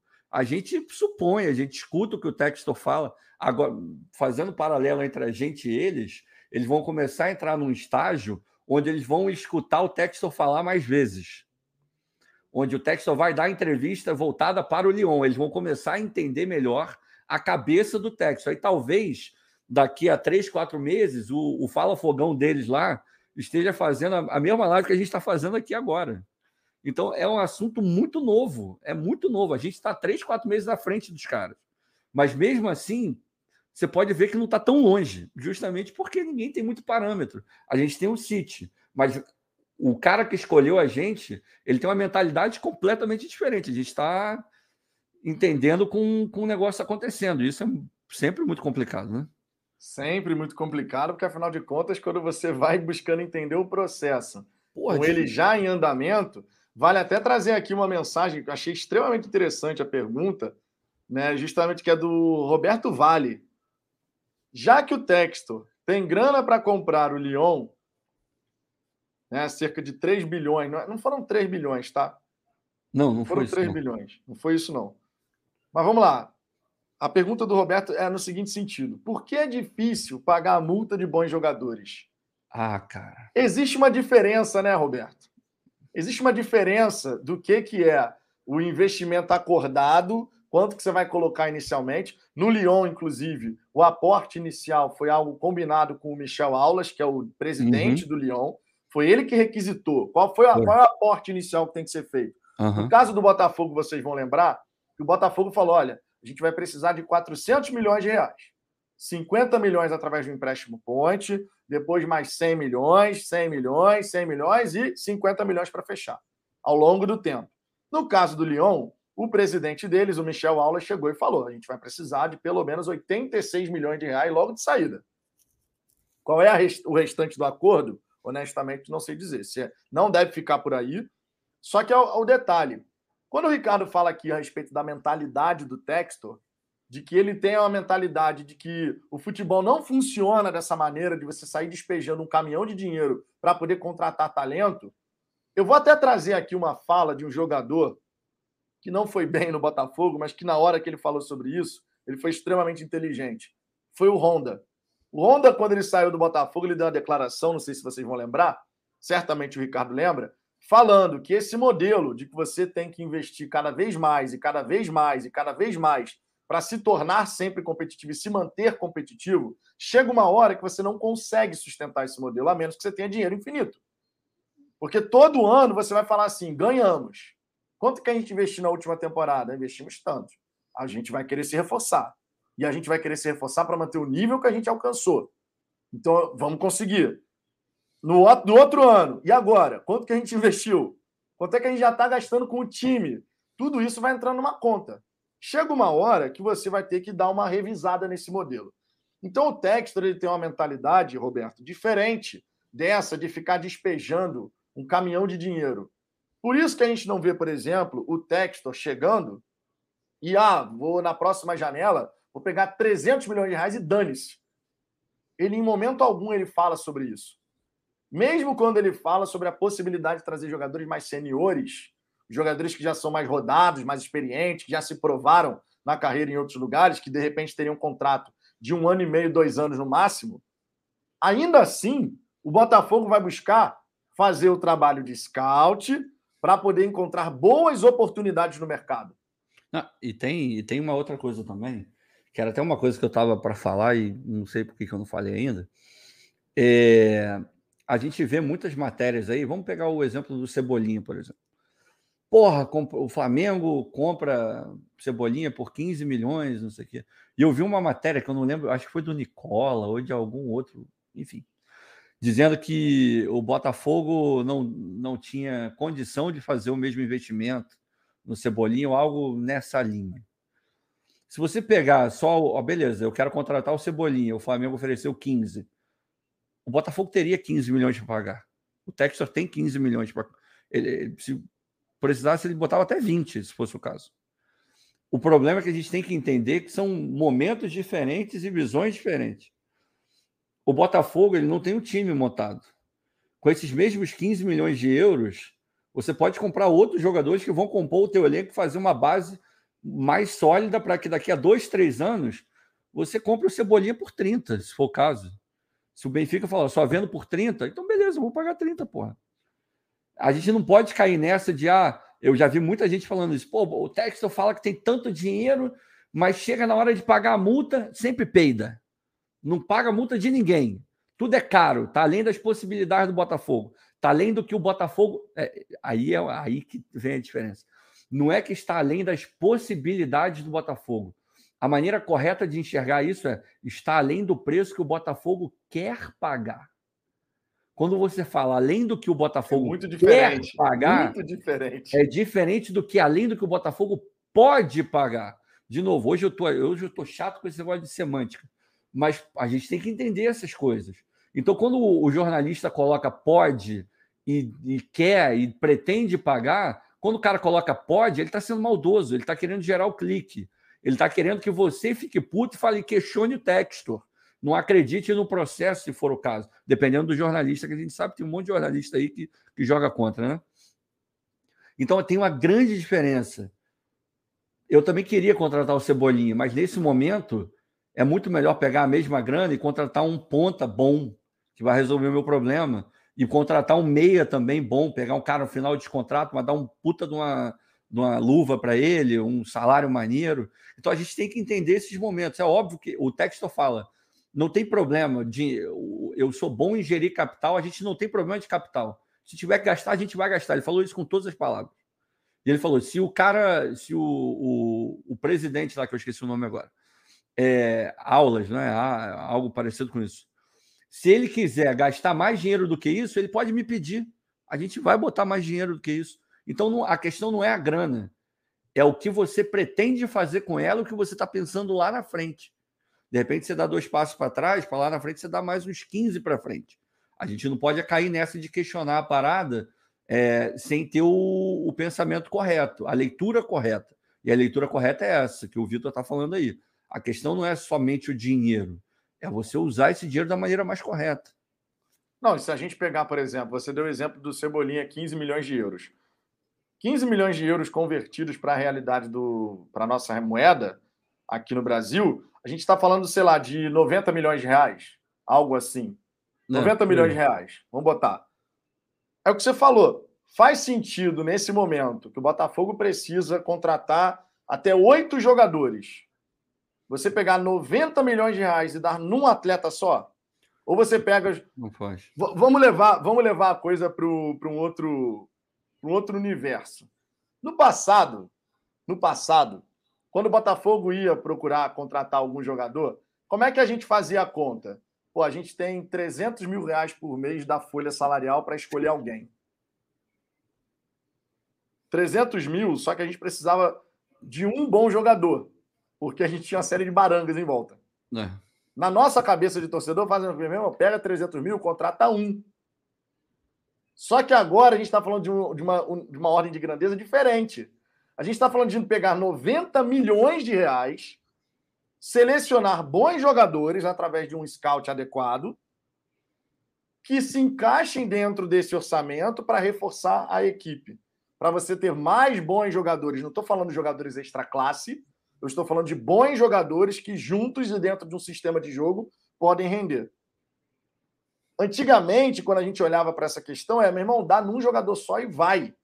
Porque a gente estava é, cercado outra, de. Não tinha é, a gente estava né? cercado. É. A gente estava cercado de tanto jogador ruim que a é. gente falava: tem que ter um bom, meu irmão. Tem que ter um bom. Aí era os 300 mil. A gente fala, meu irmão, só tem 300 mil, então dá 300 mil no único cara. Mas que seja o cara do time.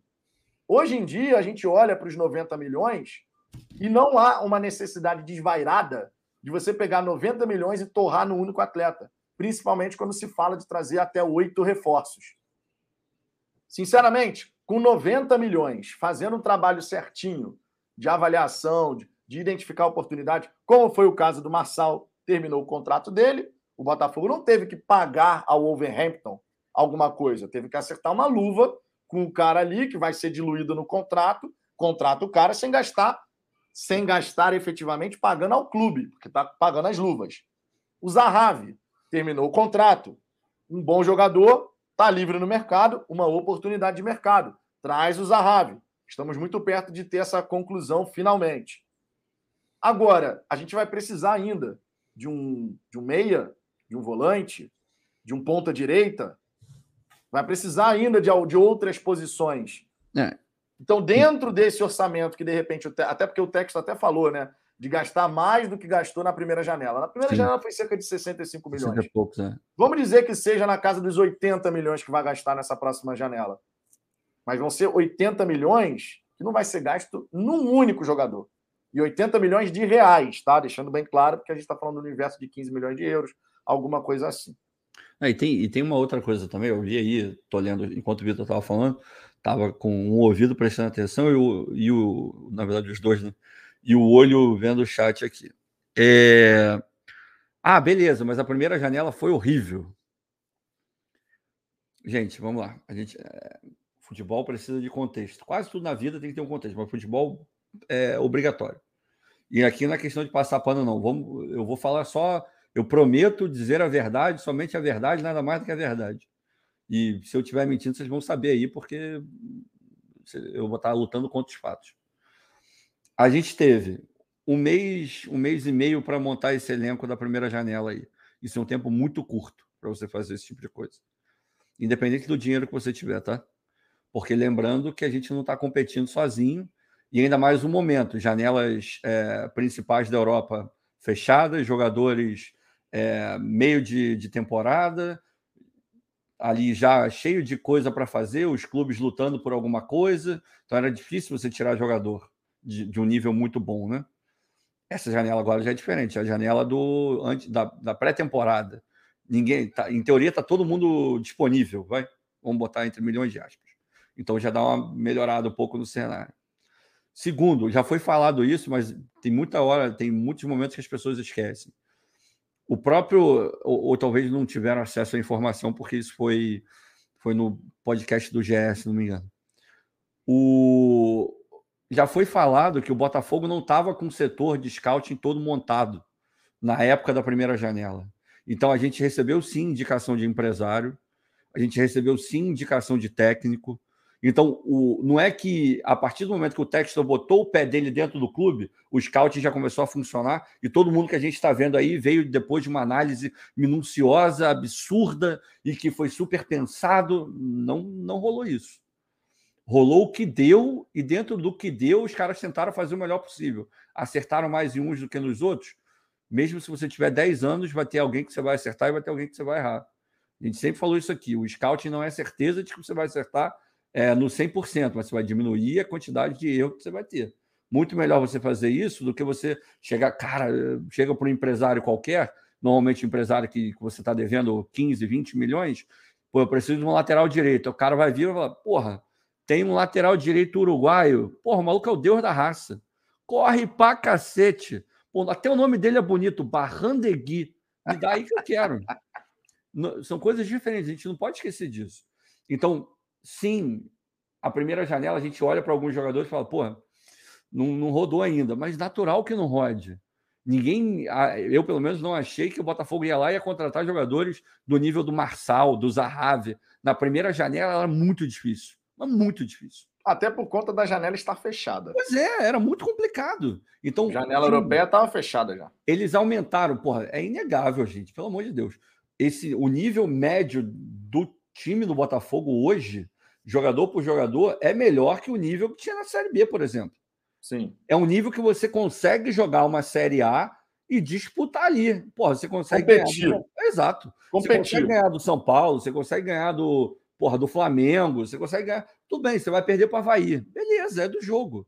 Até o Palmeiras está. Pô, o Palmeiras perdeu para o Ceará, que tem muito menos investimento e um time muito mais modesto. O prime... A primeira janela, com todos os erros e os acertos, no macro, ela conseguiu chegar onde ela tinha que chegar, que é você ter pelo menos um time competitivo saindo de uma Série B para uma Série A. E você conseguir ali. O Botafogo está em sétimo, beleza conseguiu ali ganhar dois jogos. Se tivesse perdido os dois jogos, estava afundado. Mas essa é a realidade de todos os clubes que estão jogando no brasileiro. Não é só do Botafogo. E dentro desse campeonato maluco, essa primeira janela possibilitou a gente estar tá a quatro, cinco jogos da segunda janela numa posição que, porra, é para lá de aceitável dentro do nosso momento. Então não é que foi tudo uma bosta.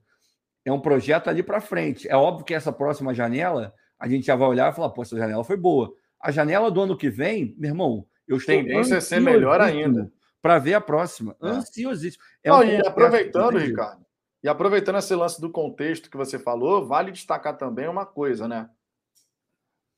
A própria, o próprio encaixe tático que o técnico dá à equipe vai potencializar ou não os jogadores. Também. O Luiz Castro, ele veio com uma ideia: vou jogar com os dois pontas, um 4-2-3-1, enfim, 4-1-4-1, 4-3-3, vai fazer a variação que for lá, sopa de números. Ele veio com essa ideia na cabeça dele. E vou jogar de forma propositiva, ponto. Ele veio com essa ideia. Até porque ele foi contratado para implementar essa ideia. Ponto. Todo mundo sabe disso. O, o, Castro foi contratado para implementar essa ideia de jogo. Não encaixou. O que, que acontece quando o jogo não encaixa? O desempenho dos jogadores que a gente poderia estar elogiando. O Piazon, que jogou muito os últimos dois jogos. Vou dar um exemplo do Piazon, porque é o mais recente. O Piazon, que a gente falava assim, pô, esse cara aí tá de brincadeira, irmão. Ele entra em campo, ele parece um master jogando. Por mais que tivesse a questão física envolvida, e ele falou que ficou dois, três meses sem jogar, já chegou no Botafogo tendo que entrar em campo, não sei o quê, beleza. Mas por mais que tivesse a questão física envolvida, a gente vai ter que lembrar o seguinte: quando o encaixe tático da equipe não ocorre, o desempenho dos jogadores, de modo geral, vai ser insatisfatório. O que, que a gente vai chegar de conclusão por conta de um desempenho insatisfatório? Que as contratações foram tudo uma porcaria, ninguém joga porra nenhuma, desculpa a palavra, e vai ser a conclusão do torcedor. Porque a nossa avaliação ela vai estar sempre atrelada ao resultado que está sendo gerado. Se o resultado está acontecendo, pô, os caras estão jogando bola, meu irmão. Quem é que vai ter coragem, por exemplo, depois de um jogo que a gente fez contra o Internacional, de descer além algum jogador? Pode ser que na próxima partida, se não jogar nada, a torcida vem aqui e fala: pô, meu irmão, hoje o cara jogou nada. Porque o resultado tem que estar atrelado ali. Qual foi o desempenho do cara? Jogou bem, jogou mal? A nossa avaliação em relação, por exemplo, ao Patrick de Paula, ela sempre vai estar condicionada ao que ele está apresentando em campo. 33 milhões de reais foi muito ou foi pouco? Depende. É. Se ele estiver jogando pra cacete, foi, pouco. foi muito bem pago. Se ele não estiver jogando nada, foi um absurdo de, de caro.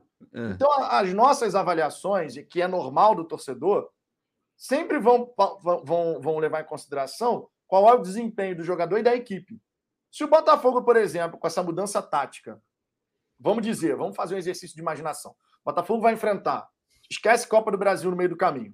Botafogo vai enfrentar no Brasileiro Fluminense, Red Bull Bragantino, Cuiabá e Atlético Mineiro. Vamos supor que o Botafogo, que já venceu São Paulo e Internacional, vamos supor que o Botafogo encaixa aí três vitórias e um empate nesse período. O Botafogo saiu de quatro derrotas seguidas, cinco jogos sem vencer, para ficar agora seis partidas invicto. Cinco vitórias e um empate. Eu duvido que a gente vai ver no chat falando o elenco é uma porcaria. Ah, não Duvido. Vai. E sabe por que, que não vai acontecer? Porque vai ter o resultado. Porque a gente vai estar feliz de ver o time performando. A gente vai estar feliz de ver o time performando. Então, todo jogador, na avaliação, se foi boa ou ruim a contratação, todo jogador vai passar pelo mesmo filtro. Está jogando bola? Está entregando resultado em campo? Foi uma baita contratação. Quer ver um outro exemplo que foi muito barato? O Erisson.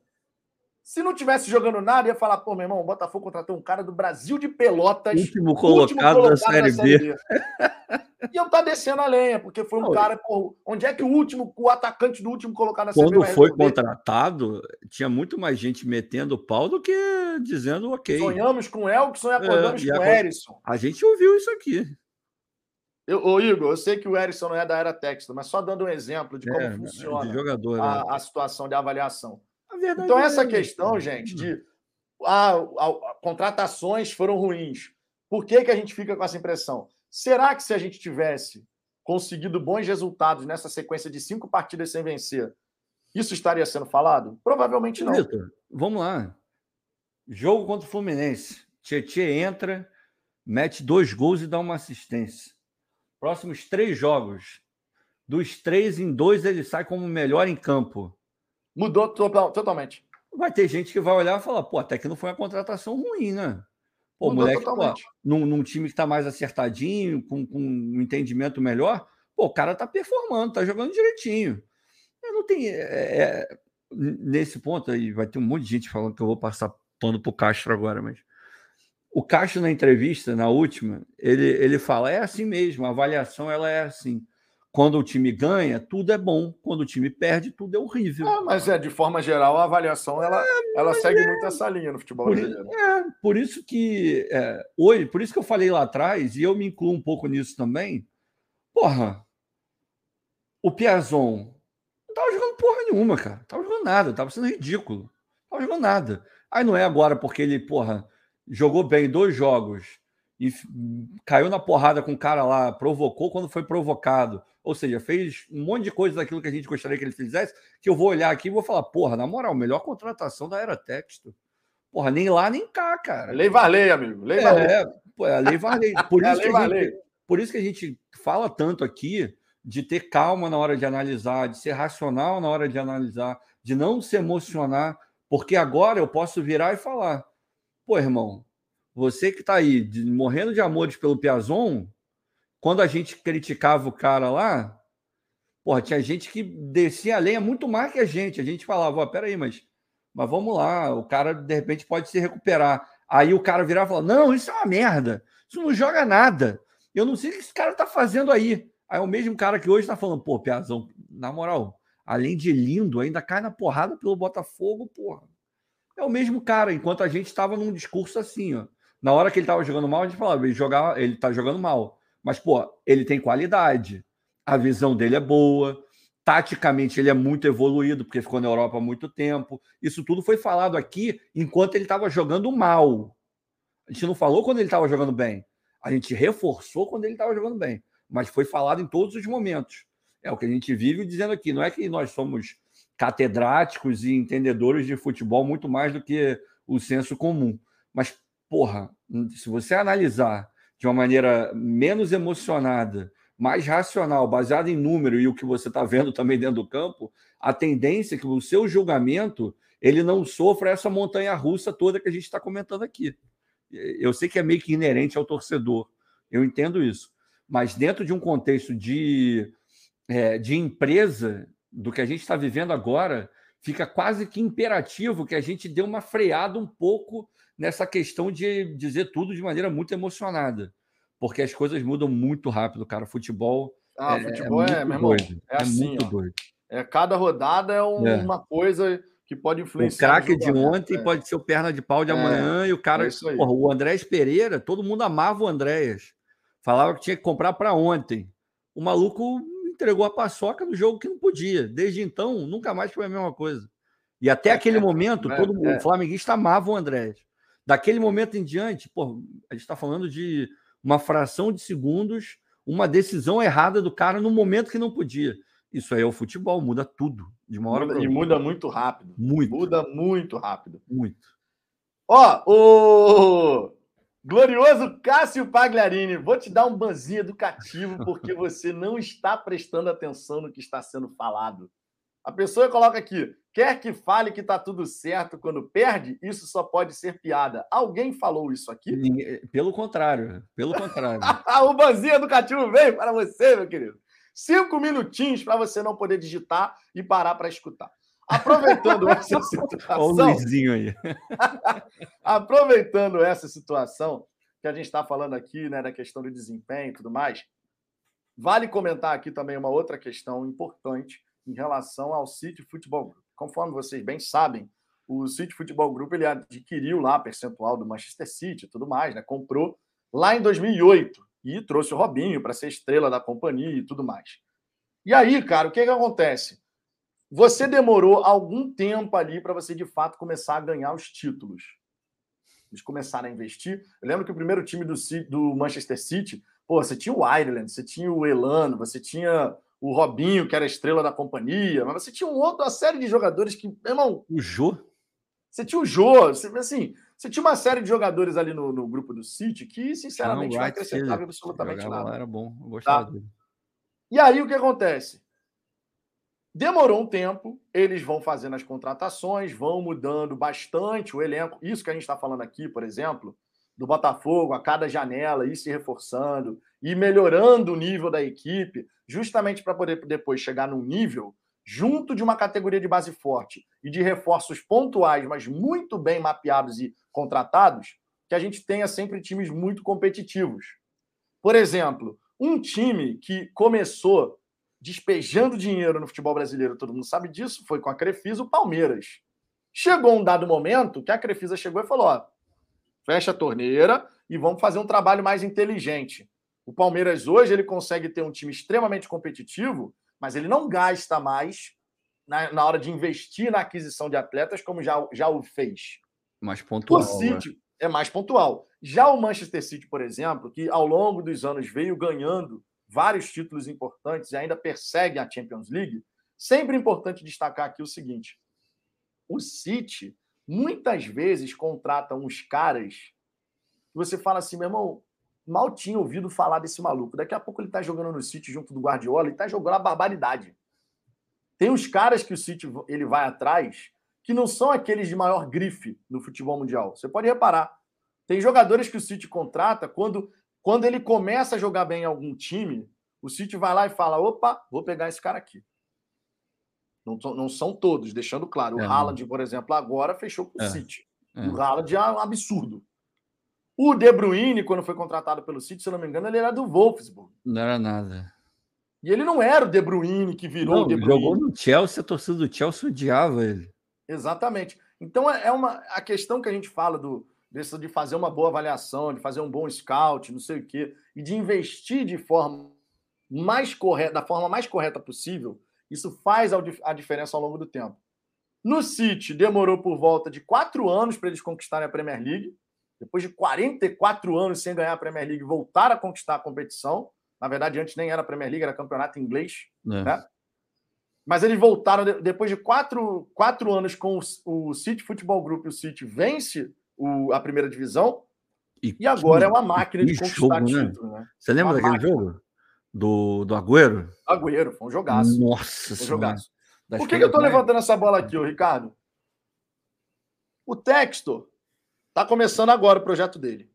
Tá. O City Futebol Grupo começou em 2008. Então tem uma trajetória aí ao longo do tempo que obviamente faz a diferença.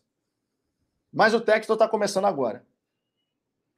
Existe, no meu entendimento, por mais que o Textor não vá ser o cara que vai despejar dinheiro para cacete o tempo inteiro assim, Ele tem lá o que ele tem que cumprir por contrato. Se ele quiser colocar mais, ele vai colocar. Mas ele tem um contrato lá dizendo o que, que ele tem que fazer. Existe, no caso do projeto do, da Eagle Football e do projeto do City Football Group, olhando para o Manchester City, nessa transição de momentos, existem pequenas semelhanças. Eu, pelo menos, vejo dessa maneira. No, no sentido da gente ter que aguardar, sei lá, uns três, quatro anos para, de fato, a gente estar tá forte em todas as esferas para poder brigar e a partir daí todo ano conseguir competir e disputar de fato as competições. Isso aconteceu lá, mesmo com todo o dinheiro que eles foram botando, porque foi um processo. E eu também vejo que a gente vai passar por esse processo aqui no, no caso do Botafogo. A gente tem, e, e diferente do que era no caso do City, que certamente tinha ali, se não um super mega centro de treinamento e tudo mais, mas certamente tinha uma estrutura minimamente razoável ali. A gente não tem nada. A gente está tendo que fazer. É o que escreveram aqui no chat. É praticamente um clube do zero. É do zero. Você pegou mesmo. um clube do zero, onde você vai ter que fazer é. centro de treinamento, investir uma, uma pancada de coisas. Estruturalmente é do zero, pô. Essa não é uma diferença. A gente estava aqui falando de diferenças de um grupo para o outro, mas eu vejo essa como uma semelhança. Uma semelhança de projeto inicial. É claro que o projeto do City, depois ele chegou no outro nível, o projeto do Botafogo vai ser no, na nossa realidade aqui de futebol sul-americano e tudo mais. Mas eu vejo semelhanças nesse, nesse sentido, da gente começar tendo que estruturar, vai trazendo esses reforços através do scout, forma um scout muito forte para poder, de fato, ser assertivo ao extremo nas contratações e depois de uns três, quatro anos poder competir de fato em todas as, as competições que a gente for disputar. Como é que você vê essa, essa questão? É, assim, a gente, a gente tem que lembrar que o City, conforme o Vitor falou lá no início, não era rigorosamente nada. Nada. Era o rival lá e tal, era o azulzinho, mas quem mandava mesmo era o vermelho.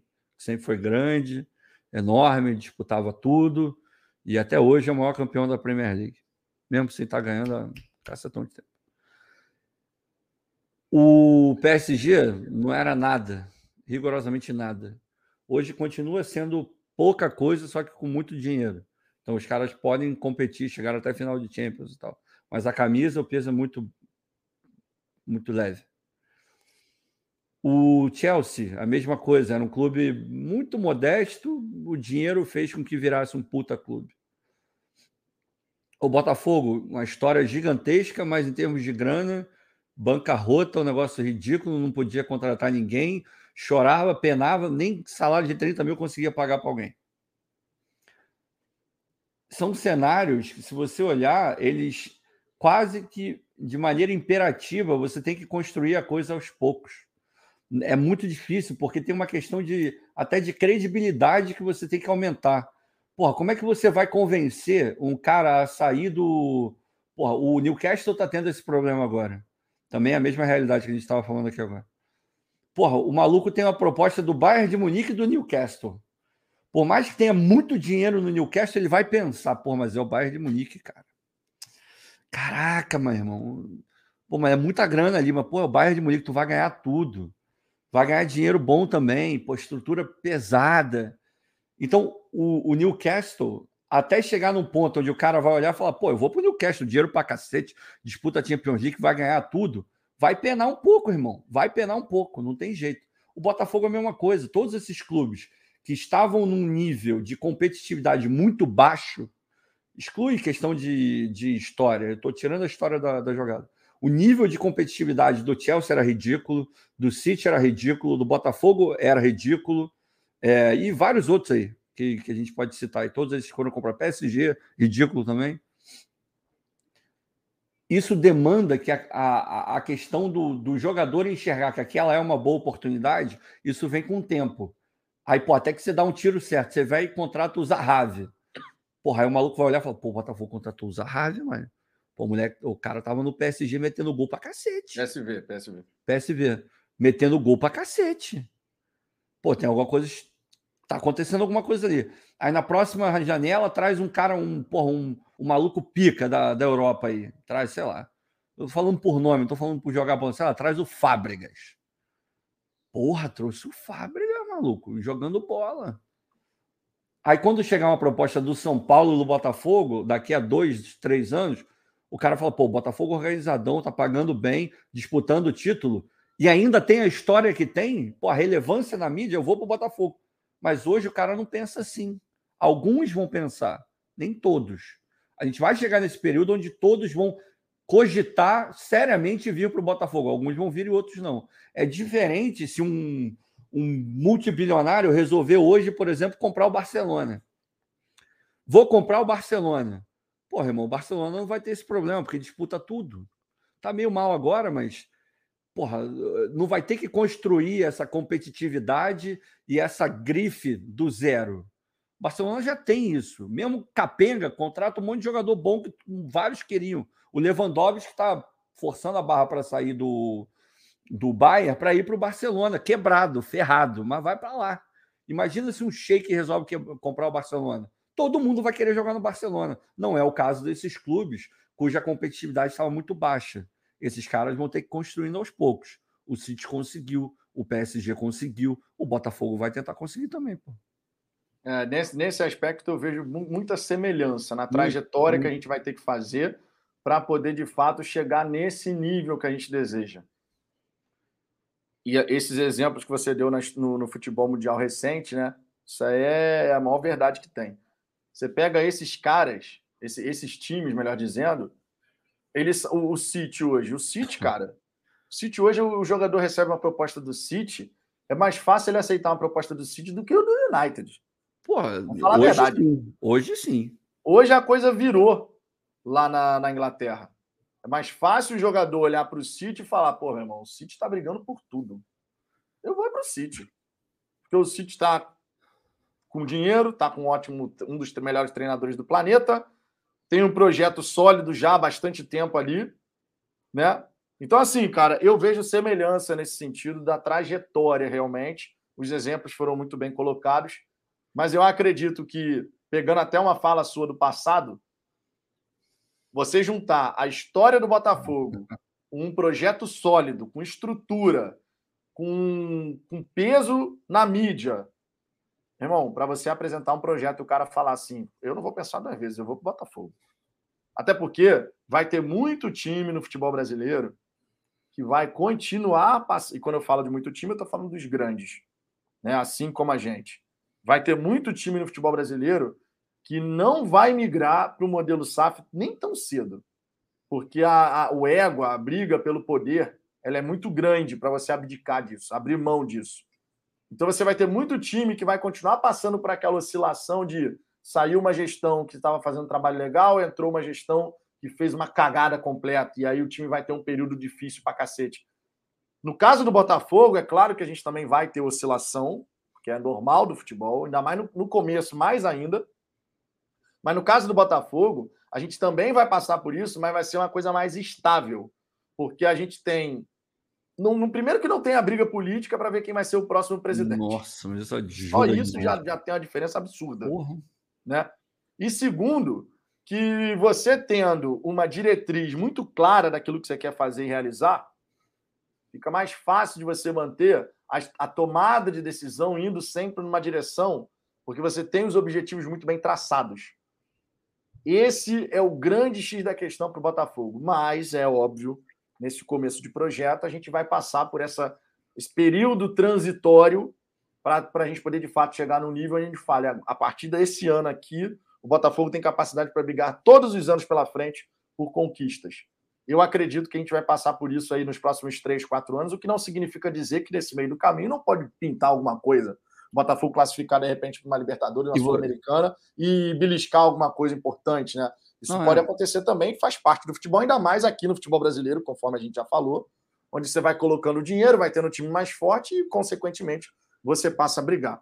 E você, e você, na minha, pelo menos na minha visão, a gente provavelmente vai ter um diferencial por conta do modelo do texto. Aí voltando para a questão da diferença, você pega o City. O City virou o que virou não foi porque a base super ajudou, vendeu jogadores, os jogadores super se valorizaram no City, foram vendidos, não, não rolou isso. O City ele se notabilizou por comprar jogadores, gastar muita grana comprando jogadores de outros clubes. Porque se você for pegar da base mesmo, bom, bom, mas bom mesmo, que faz diferença, você tem o Foden. É. Não tem outro. Não tem outro, é. Não tem Os outro. caras montaram uma. é, eles chamam lá da, da cidade do City, né? É. E, porra, de camada. é, eu ia falar igual o, o FM, camada jovem. É, porra, os caras têm uma categoria de base maravilhosa. Estrutura pica, gastam dinheiro com isso. Mas no time principal, até hoje, nesse, nesse movimento inteiro, que fez alguma diferença, mas você olha e fala, pô, esse maluco aí foi bem formado, esse cara faz diferença no elenco principal, hein? É o Foden. Mesmo assim, ele vai, uma hora ele é reserva, outra hora ele é titular, ele vai e volta. Não, não tem isso. No Botafogo, no Botafogo, eu tenho certeza que a base vai ter um, um papel muito mais é, de protagonista, porque o grupo do Textor coloca isso como uma das premissas. Isso é para a gente, para o Lyon, é, aquela história de via de mão dupla. Ele falou isso de novo hoje. Então, acho que a gente vai conseguir aliar o melhor dos mundos. A gente vai ter grana para trazer o grande jogador, para dar estabilidade para o time. Pô, vocês têm dúvida que o Hugo vai crescer para cacete? Já está jogando, já está desenvolvendo. Mas ele vai crescer absurdamente com o Marçal do lado, treinando? Com- dando É o tipo de jogador que dá referência. Porra, irmão. referência. No City, você não tem isso. Você tem lá a divisão de base, mas pô, pode até ter um cara para compor o elenco, mas esse maluco não estourou até hoje. Só o Foden. No Botafogo, você pode ter certeza que vão ter vários que vão estourar.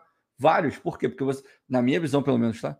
Você vai conseguir aliar o melhor dos mundos, a divisão de base sendo importante, valorizando esse cara e vender. E uma coisa que eu tenho ouvido muita coisa, e isso vem muito de, de torcedor rival. O Botafogo agora só vai formar e vender para os outros.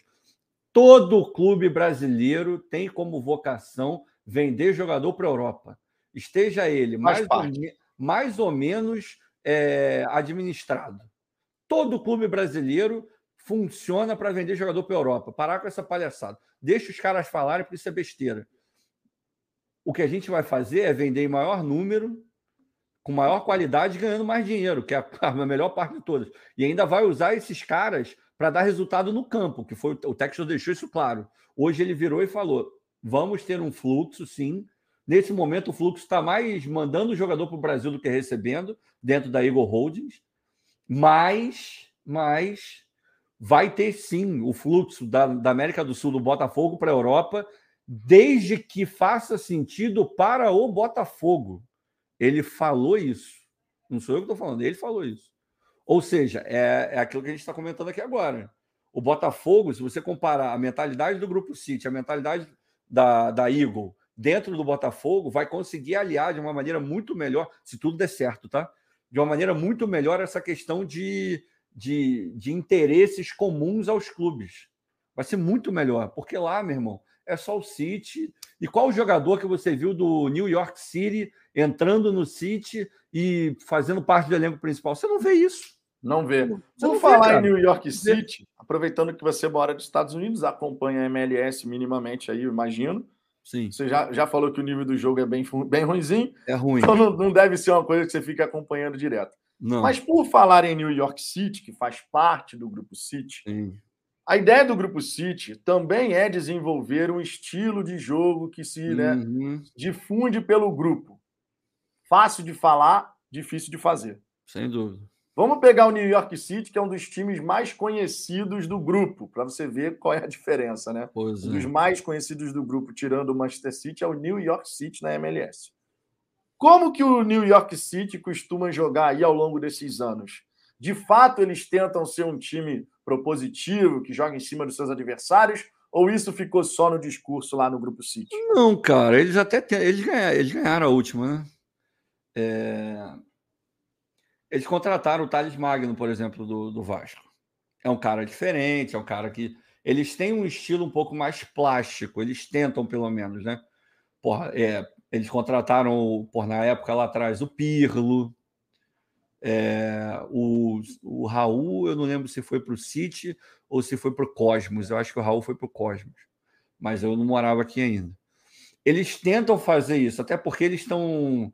Tem a questão de Nova York, então é uma, é uma outra vibe, sabe? Os caras é, eles têm uma imagem, é muito. Como é que eu vou dizer? O marketing é muito bem feito, sabe? Mas se você for pegar em, em estilo de jogo mais bonito, mais bem construído, uma coisa melhor, assim, pelo menos que me agrada mais, porra, eu vejo um jogo do, do Seattle Sounders, para mim é melhor que ver um jogo do New York City. Para mim é muito melhor. Tem um estilo muito melhor de jogo. Então, não, não sei se conseguiram construir essa coisa toda aí, não. E tem outra também, é na MLS, né, Vitor? Porra, é foda. O nível de jogo é, parece, eu juro, eu não estou exagerando, tá melhorando, tá? Tá melhorando, de fato tá melhorando. Mas o, o, nível do futebol aqui é, pô, é brincadeira. O jogo é mais lento. É, porra, você olha assim e fala: meu, meu filho, por que, que você não passou? Por que, que você não vai? A coisa acontece de uma maneira diferente, sabe?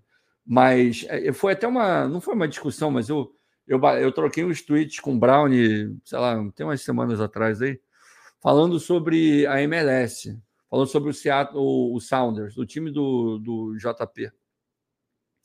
O, o Lucas Ferraz está falando que parece futebol feminino, pode falar. Não foi eu, não fui eu que disse isso. Quem disse foi o Lucas. Mas de fato, mas o futebol feminino evoluiu muito. Mas de fato tem uma, mas aí é uma questão talvez até física mesmo é, a compreensão, compreensão física da, das mulheres, elas vão acabar correndo. É um jogo muito menos físico do que o dos homens, por uma questão biológica, né? não tem jeito. Mas evoluiu para cacete, tá? Eu já vi jogo aqui que, tipo, desde que eu cheguei aqui, aqui em Houston tem um time que é o Dash. É, também é laranjinha, igual o, o Dynamo, né? Desde que eu cheguei aqui, se você pegar um, um jogo do Dash lá de 2017 um jogo do Dash hoje, é um jogo muito melhor muito melhor, mas muito melhor mesmo. Mas, obviamente, é um jogo diferente, é uma outra parada. E não tem nada de errado nisso, são só coisas diferentes.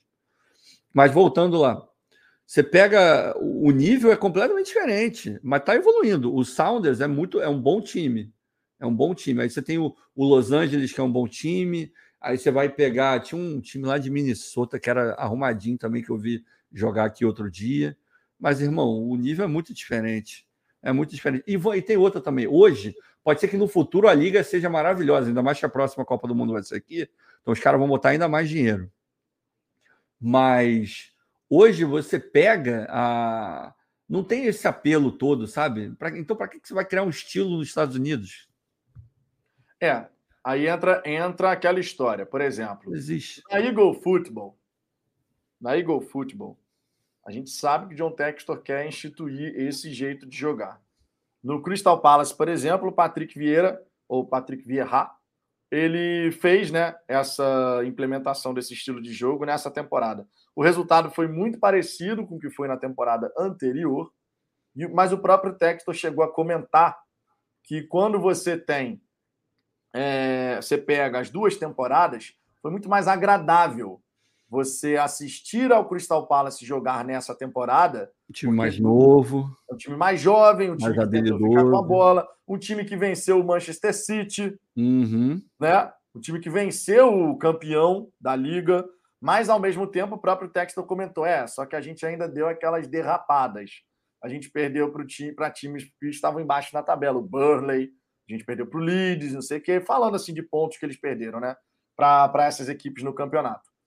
Mas você vê que a ideia do, do, do, do texto, até pelos times que ele está adquirindo, é mais factível de ser realizado ao longo do tempo do que quando você pega, por exemplo, ah, vamos pegar o Melbourne City, o ah, Mumbai porra. City. Irmão, Caguei, né, Vitor? Caguei, né? Não dá, né? Não, não dá, né? Caguei. Então, assim, essa é uma diferença que eu considero bem interessante. É notório que quando você tem um jeito de jogar mais propositivo, o seu time, de modo geral, quando a coisa está bem arrumada, o seu time, de modo geral, ele participa todos os jogadores mais da partida. Você roda a bola, você vai na defesa, passa pelo meio campo, vai numa ponta, inverte para outra. É diferente, por exemplo, você ser um jogo reativo, onde você tem que marcar, se movimenta para lá, se movimenta para cá, e aí busca aquela esticada rápida para chegar o mais rápido possível no gol do adversário. No Botafogo, e no futebol brasileiro, a gente vai ter que passar por uma adaptação em relação a isso, porque o futebol brasileiro, especialmente o campeonato brasileiro, ele passou por mudanças significativas nesse sentido.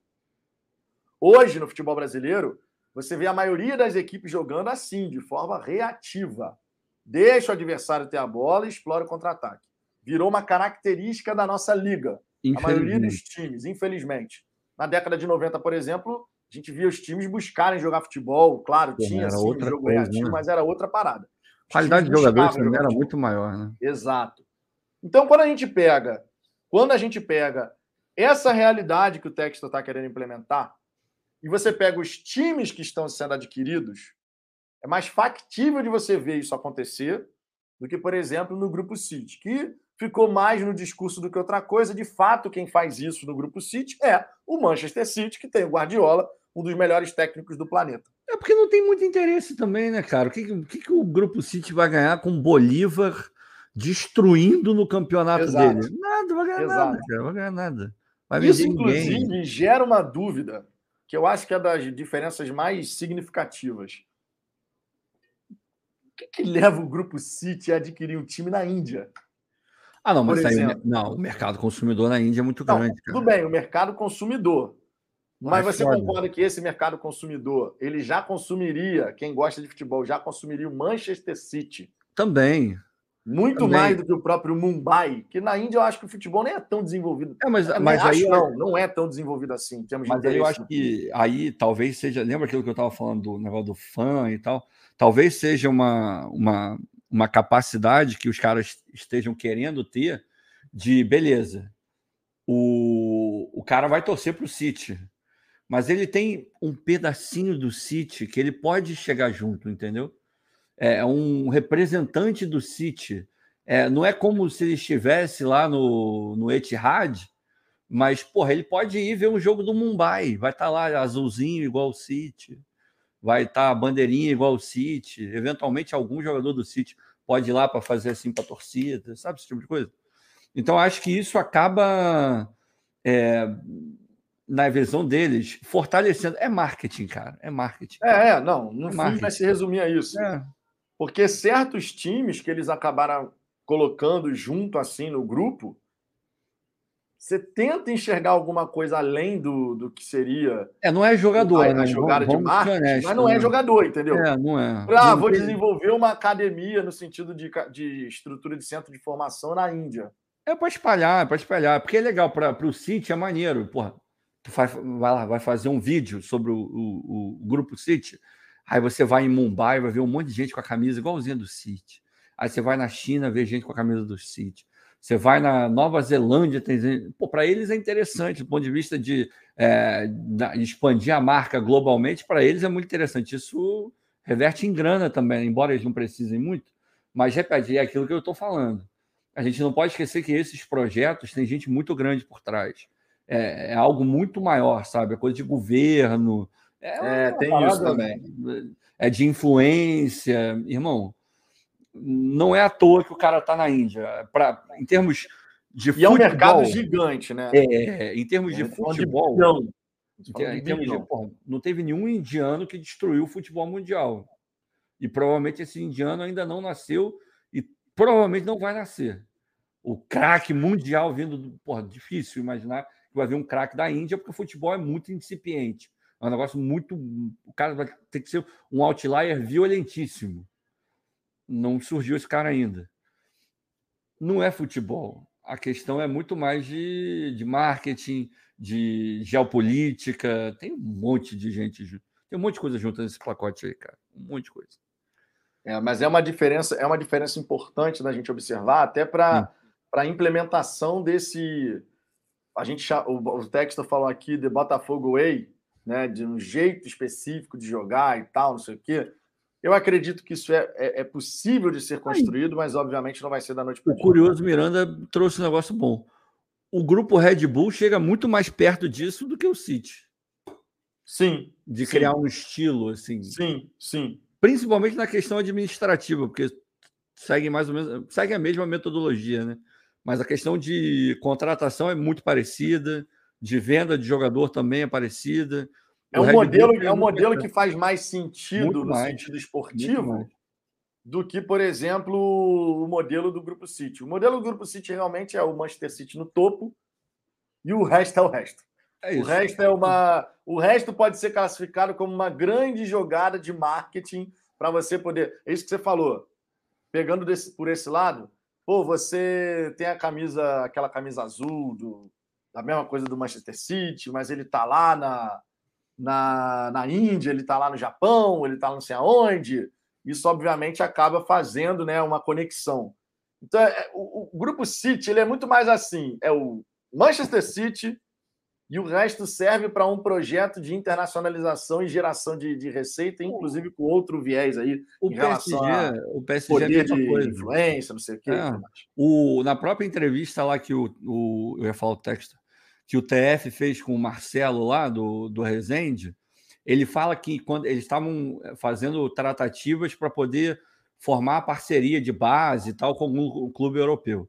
Pesquisaram muito, eles estavam para fechar com o Sporting de Portugal, aí veio o, o Lyon, mas eles também receberam proposta do PSG. Aí ele falou que, porra, quando chegou o PSG, eles sentaram todos os sócios e ele falou que foi unânime escolher o Lyon porque eles escolheram, eles não queriam escolher o marketing. Essa foi a palavra que ele usou. A gente não escolheu o PSG porque a gente não queria um marketing, a gente queria um trabalho de base sendo bem feito e de forma a, agregar, a agregar valor ao Resende. Aí eles escolheram o Lyon. E, porra, a gente está falando do Lyon e está falando do PSG, da grana, é completamente diferente. E mesmo assim, o projeto do Lyon fez mais sentido do ponto de vista futebolístico. O PSG, ele se importa com tudo, menos com futebol. e o cara tem uma obsessão lá só que é aquilo, o cara tem uma obsessão para ganhar a Champions, mais como um. É um, é um troféu pessoal. É um troféu assim, é, é um troféu pessoal. É, eu, eu, eu tenho a sensação de que o dono do PSV, do PSG, ele quer vencer a Champions mais como uma coisa assim, uma conquista pessoal do que, é. do que outra coisa, entendeu? É. Porque o cara ficou obcecado por isso. Ele ficou obcecado por isso. Só que aí entra tudo aquilo que você já falou e que a gente sabe que é a questão de você ter é, a desorganização interna. O Neymar, por exemplo, lá no PSG, a gente sabe que ele manda e desmanda no, no, no vestiário. O Neymar é o dono do time do PSG. Foi, né? Hoje menos, né? O Mbappé, depois é, o Mbappé de tudo tem a chave de tudo cacete, né? Mas a gente sabe como é que funcionou isso ao longo, do, ao longo do tempo, né? A gente sabe como é que faz. Minha gente, eu queria. A gente trouxe aqui as principais diferenças sobre a Eagle Football Falamos também sobre a City Futebol Group. Eu espero que vocês tenham curtido essa resenha aqui. Fazia tempo que a gente não fazia uma resenha assim, falando de, de um assunto diferente. Ah, assim, ah, eu acho que é um assunto melhores. extremamente pertinente a gente falar sobre isso. Eu queria agradecer imensamente tá, a presença de todos vocês, foi realmente muito bacana. Amanhã, na hora do almoço, tem resenha aqui normal, né? Conforme vocês sabem, uma da tarde, a gente vai estar por aqui. Então, agradeço imensamente.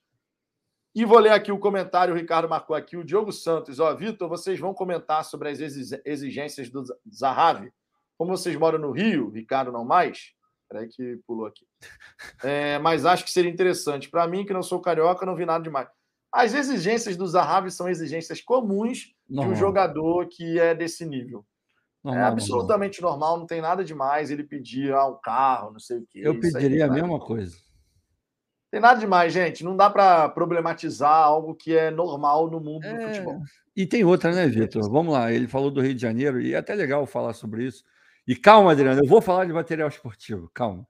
Já, já é décimo ao longo da, da live que ele pegou, que ele fala isso. Calma, cara.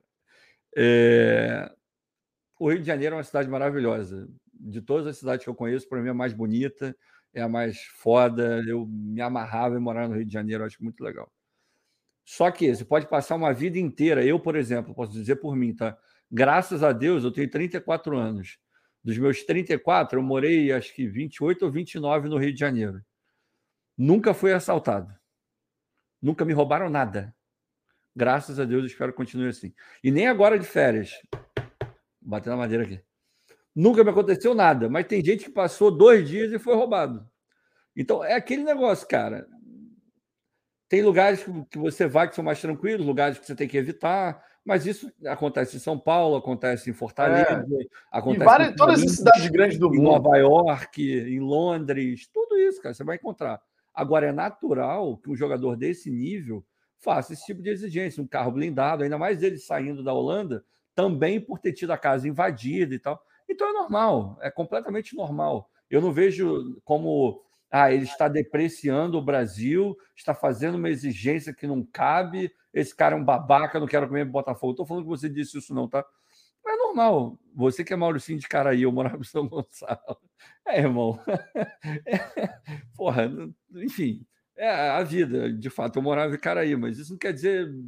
Eu poderia ter sido assaltado em Caraí, em São Gonçalo, em qualquer lugar, e de fato não fui. O que eu agradeço. Mas, de novo, é perfeitamente normal. assim O que ele está pedindo, qualquer jogador pediria. E, e, vou, e vou além, tá? Jogador, até jogador que não tem o nome que ele tem, não tem a grandeza na Europa que ele tem. É comum, já pediu. É comum, é, comum, até mesmo dentro do Brasil, o clube ser responsável por pagar o aluguel do jogador, por é, pagar o carro do jogador. Isso é algo comum no futebol, seja no Brasil, seja na China, em qualquer lugar. Então, não, não tem problema nenhum. E quanto ao material esportivo, eu não tenho a menor ideia de qual vai ser o material esportivo do Botafogo. Hoje o Texas, na entrevista, ele falou, não, é até, de repente, foi, não sei se foi uma dica, mas ele jogou lá, fez uma piadinha. Não, aqui podem ficar porque ele falou do, do cara que é parceiro dele, que vai ser parceiro dele lá no Lyon, é, que é o presidente da Reebok, que agora eu esqueci o nome dele.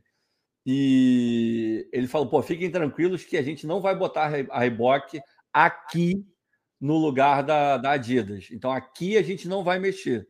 Aí me chamou a atenção esse aqui. Ele pode ter só falado aqui porque ele estava lá e a entrevista era sobre o Lyon. Mas, de repente, ele pode, pode pintar aí uma Reebok no Botafogo.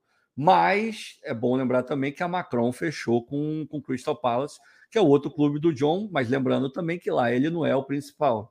Então pode ter contado é um relacionamento de, de, da outra parte societária também de ter preferido a Macron. A gente não sabe de repente, com o texto sendo 90% dono do Botafogo, 80%, né? Mas na prática 90%, ele pode chegar e falar: não, eu quero a Riboca aqui, sou eu que mando, dane-se qualquer coisa. Então a gente não sabe. Por enquanto, zero. Eu só queria que o Botafogo desse uma posição sobre a venda do material esportivo que foi prometido. É. E eu não, não escutei mais nada e que, porra, estão perdendo grana com isso. Estão perdendo grana. Em tese, em tese, Está no prazo ainda, em tese. É, mas não foi dito mais nada, né? É, em tese, em tese. É... Só uma última questão aqui. a marca do Macron é do Macron? Não, o Macron é francês e a Macron é italiana. É. Rony Marques aqui, ó. Vocês não me deram atenção, mesmo assim, estou pedindo para vocês ficarem. Rony, meia-noite e 19, Rony. Beijo, Rony. Um beijo. Um beijo para você, Rony. Obrigado pela presença. Obrigado pela moral de todos vocês, como de costume, tá? Pela audiência, de verdade. Amanhã, uma da tarde, tem resenha aqui no Fala Fogão, então espero vocês por aqui. Ricardo, eu. sensacional a resenha de hoje. Muito boa, né? Sensacional. Né? Pô, falar desse assunto assim, esses assuntos ah, diferentes assim, é sempre muito bacana. Espero que todo mundo tenha curtido. Com certeza a gente curtiu pra caramba. Velho. E ó, vamos em frente. Amanhã, uma da tarde, falando de Botafogo. Fechou? Um grande abraço para todo mundo. Um beijo no coração de todos vocês. Tamo junto. Dá-lhe fogão. Semana de clássico, amigo. Certamente sairemos vitoriosos. Simbora. Fomos.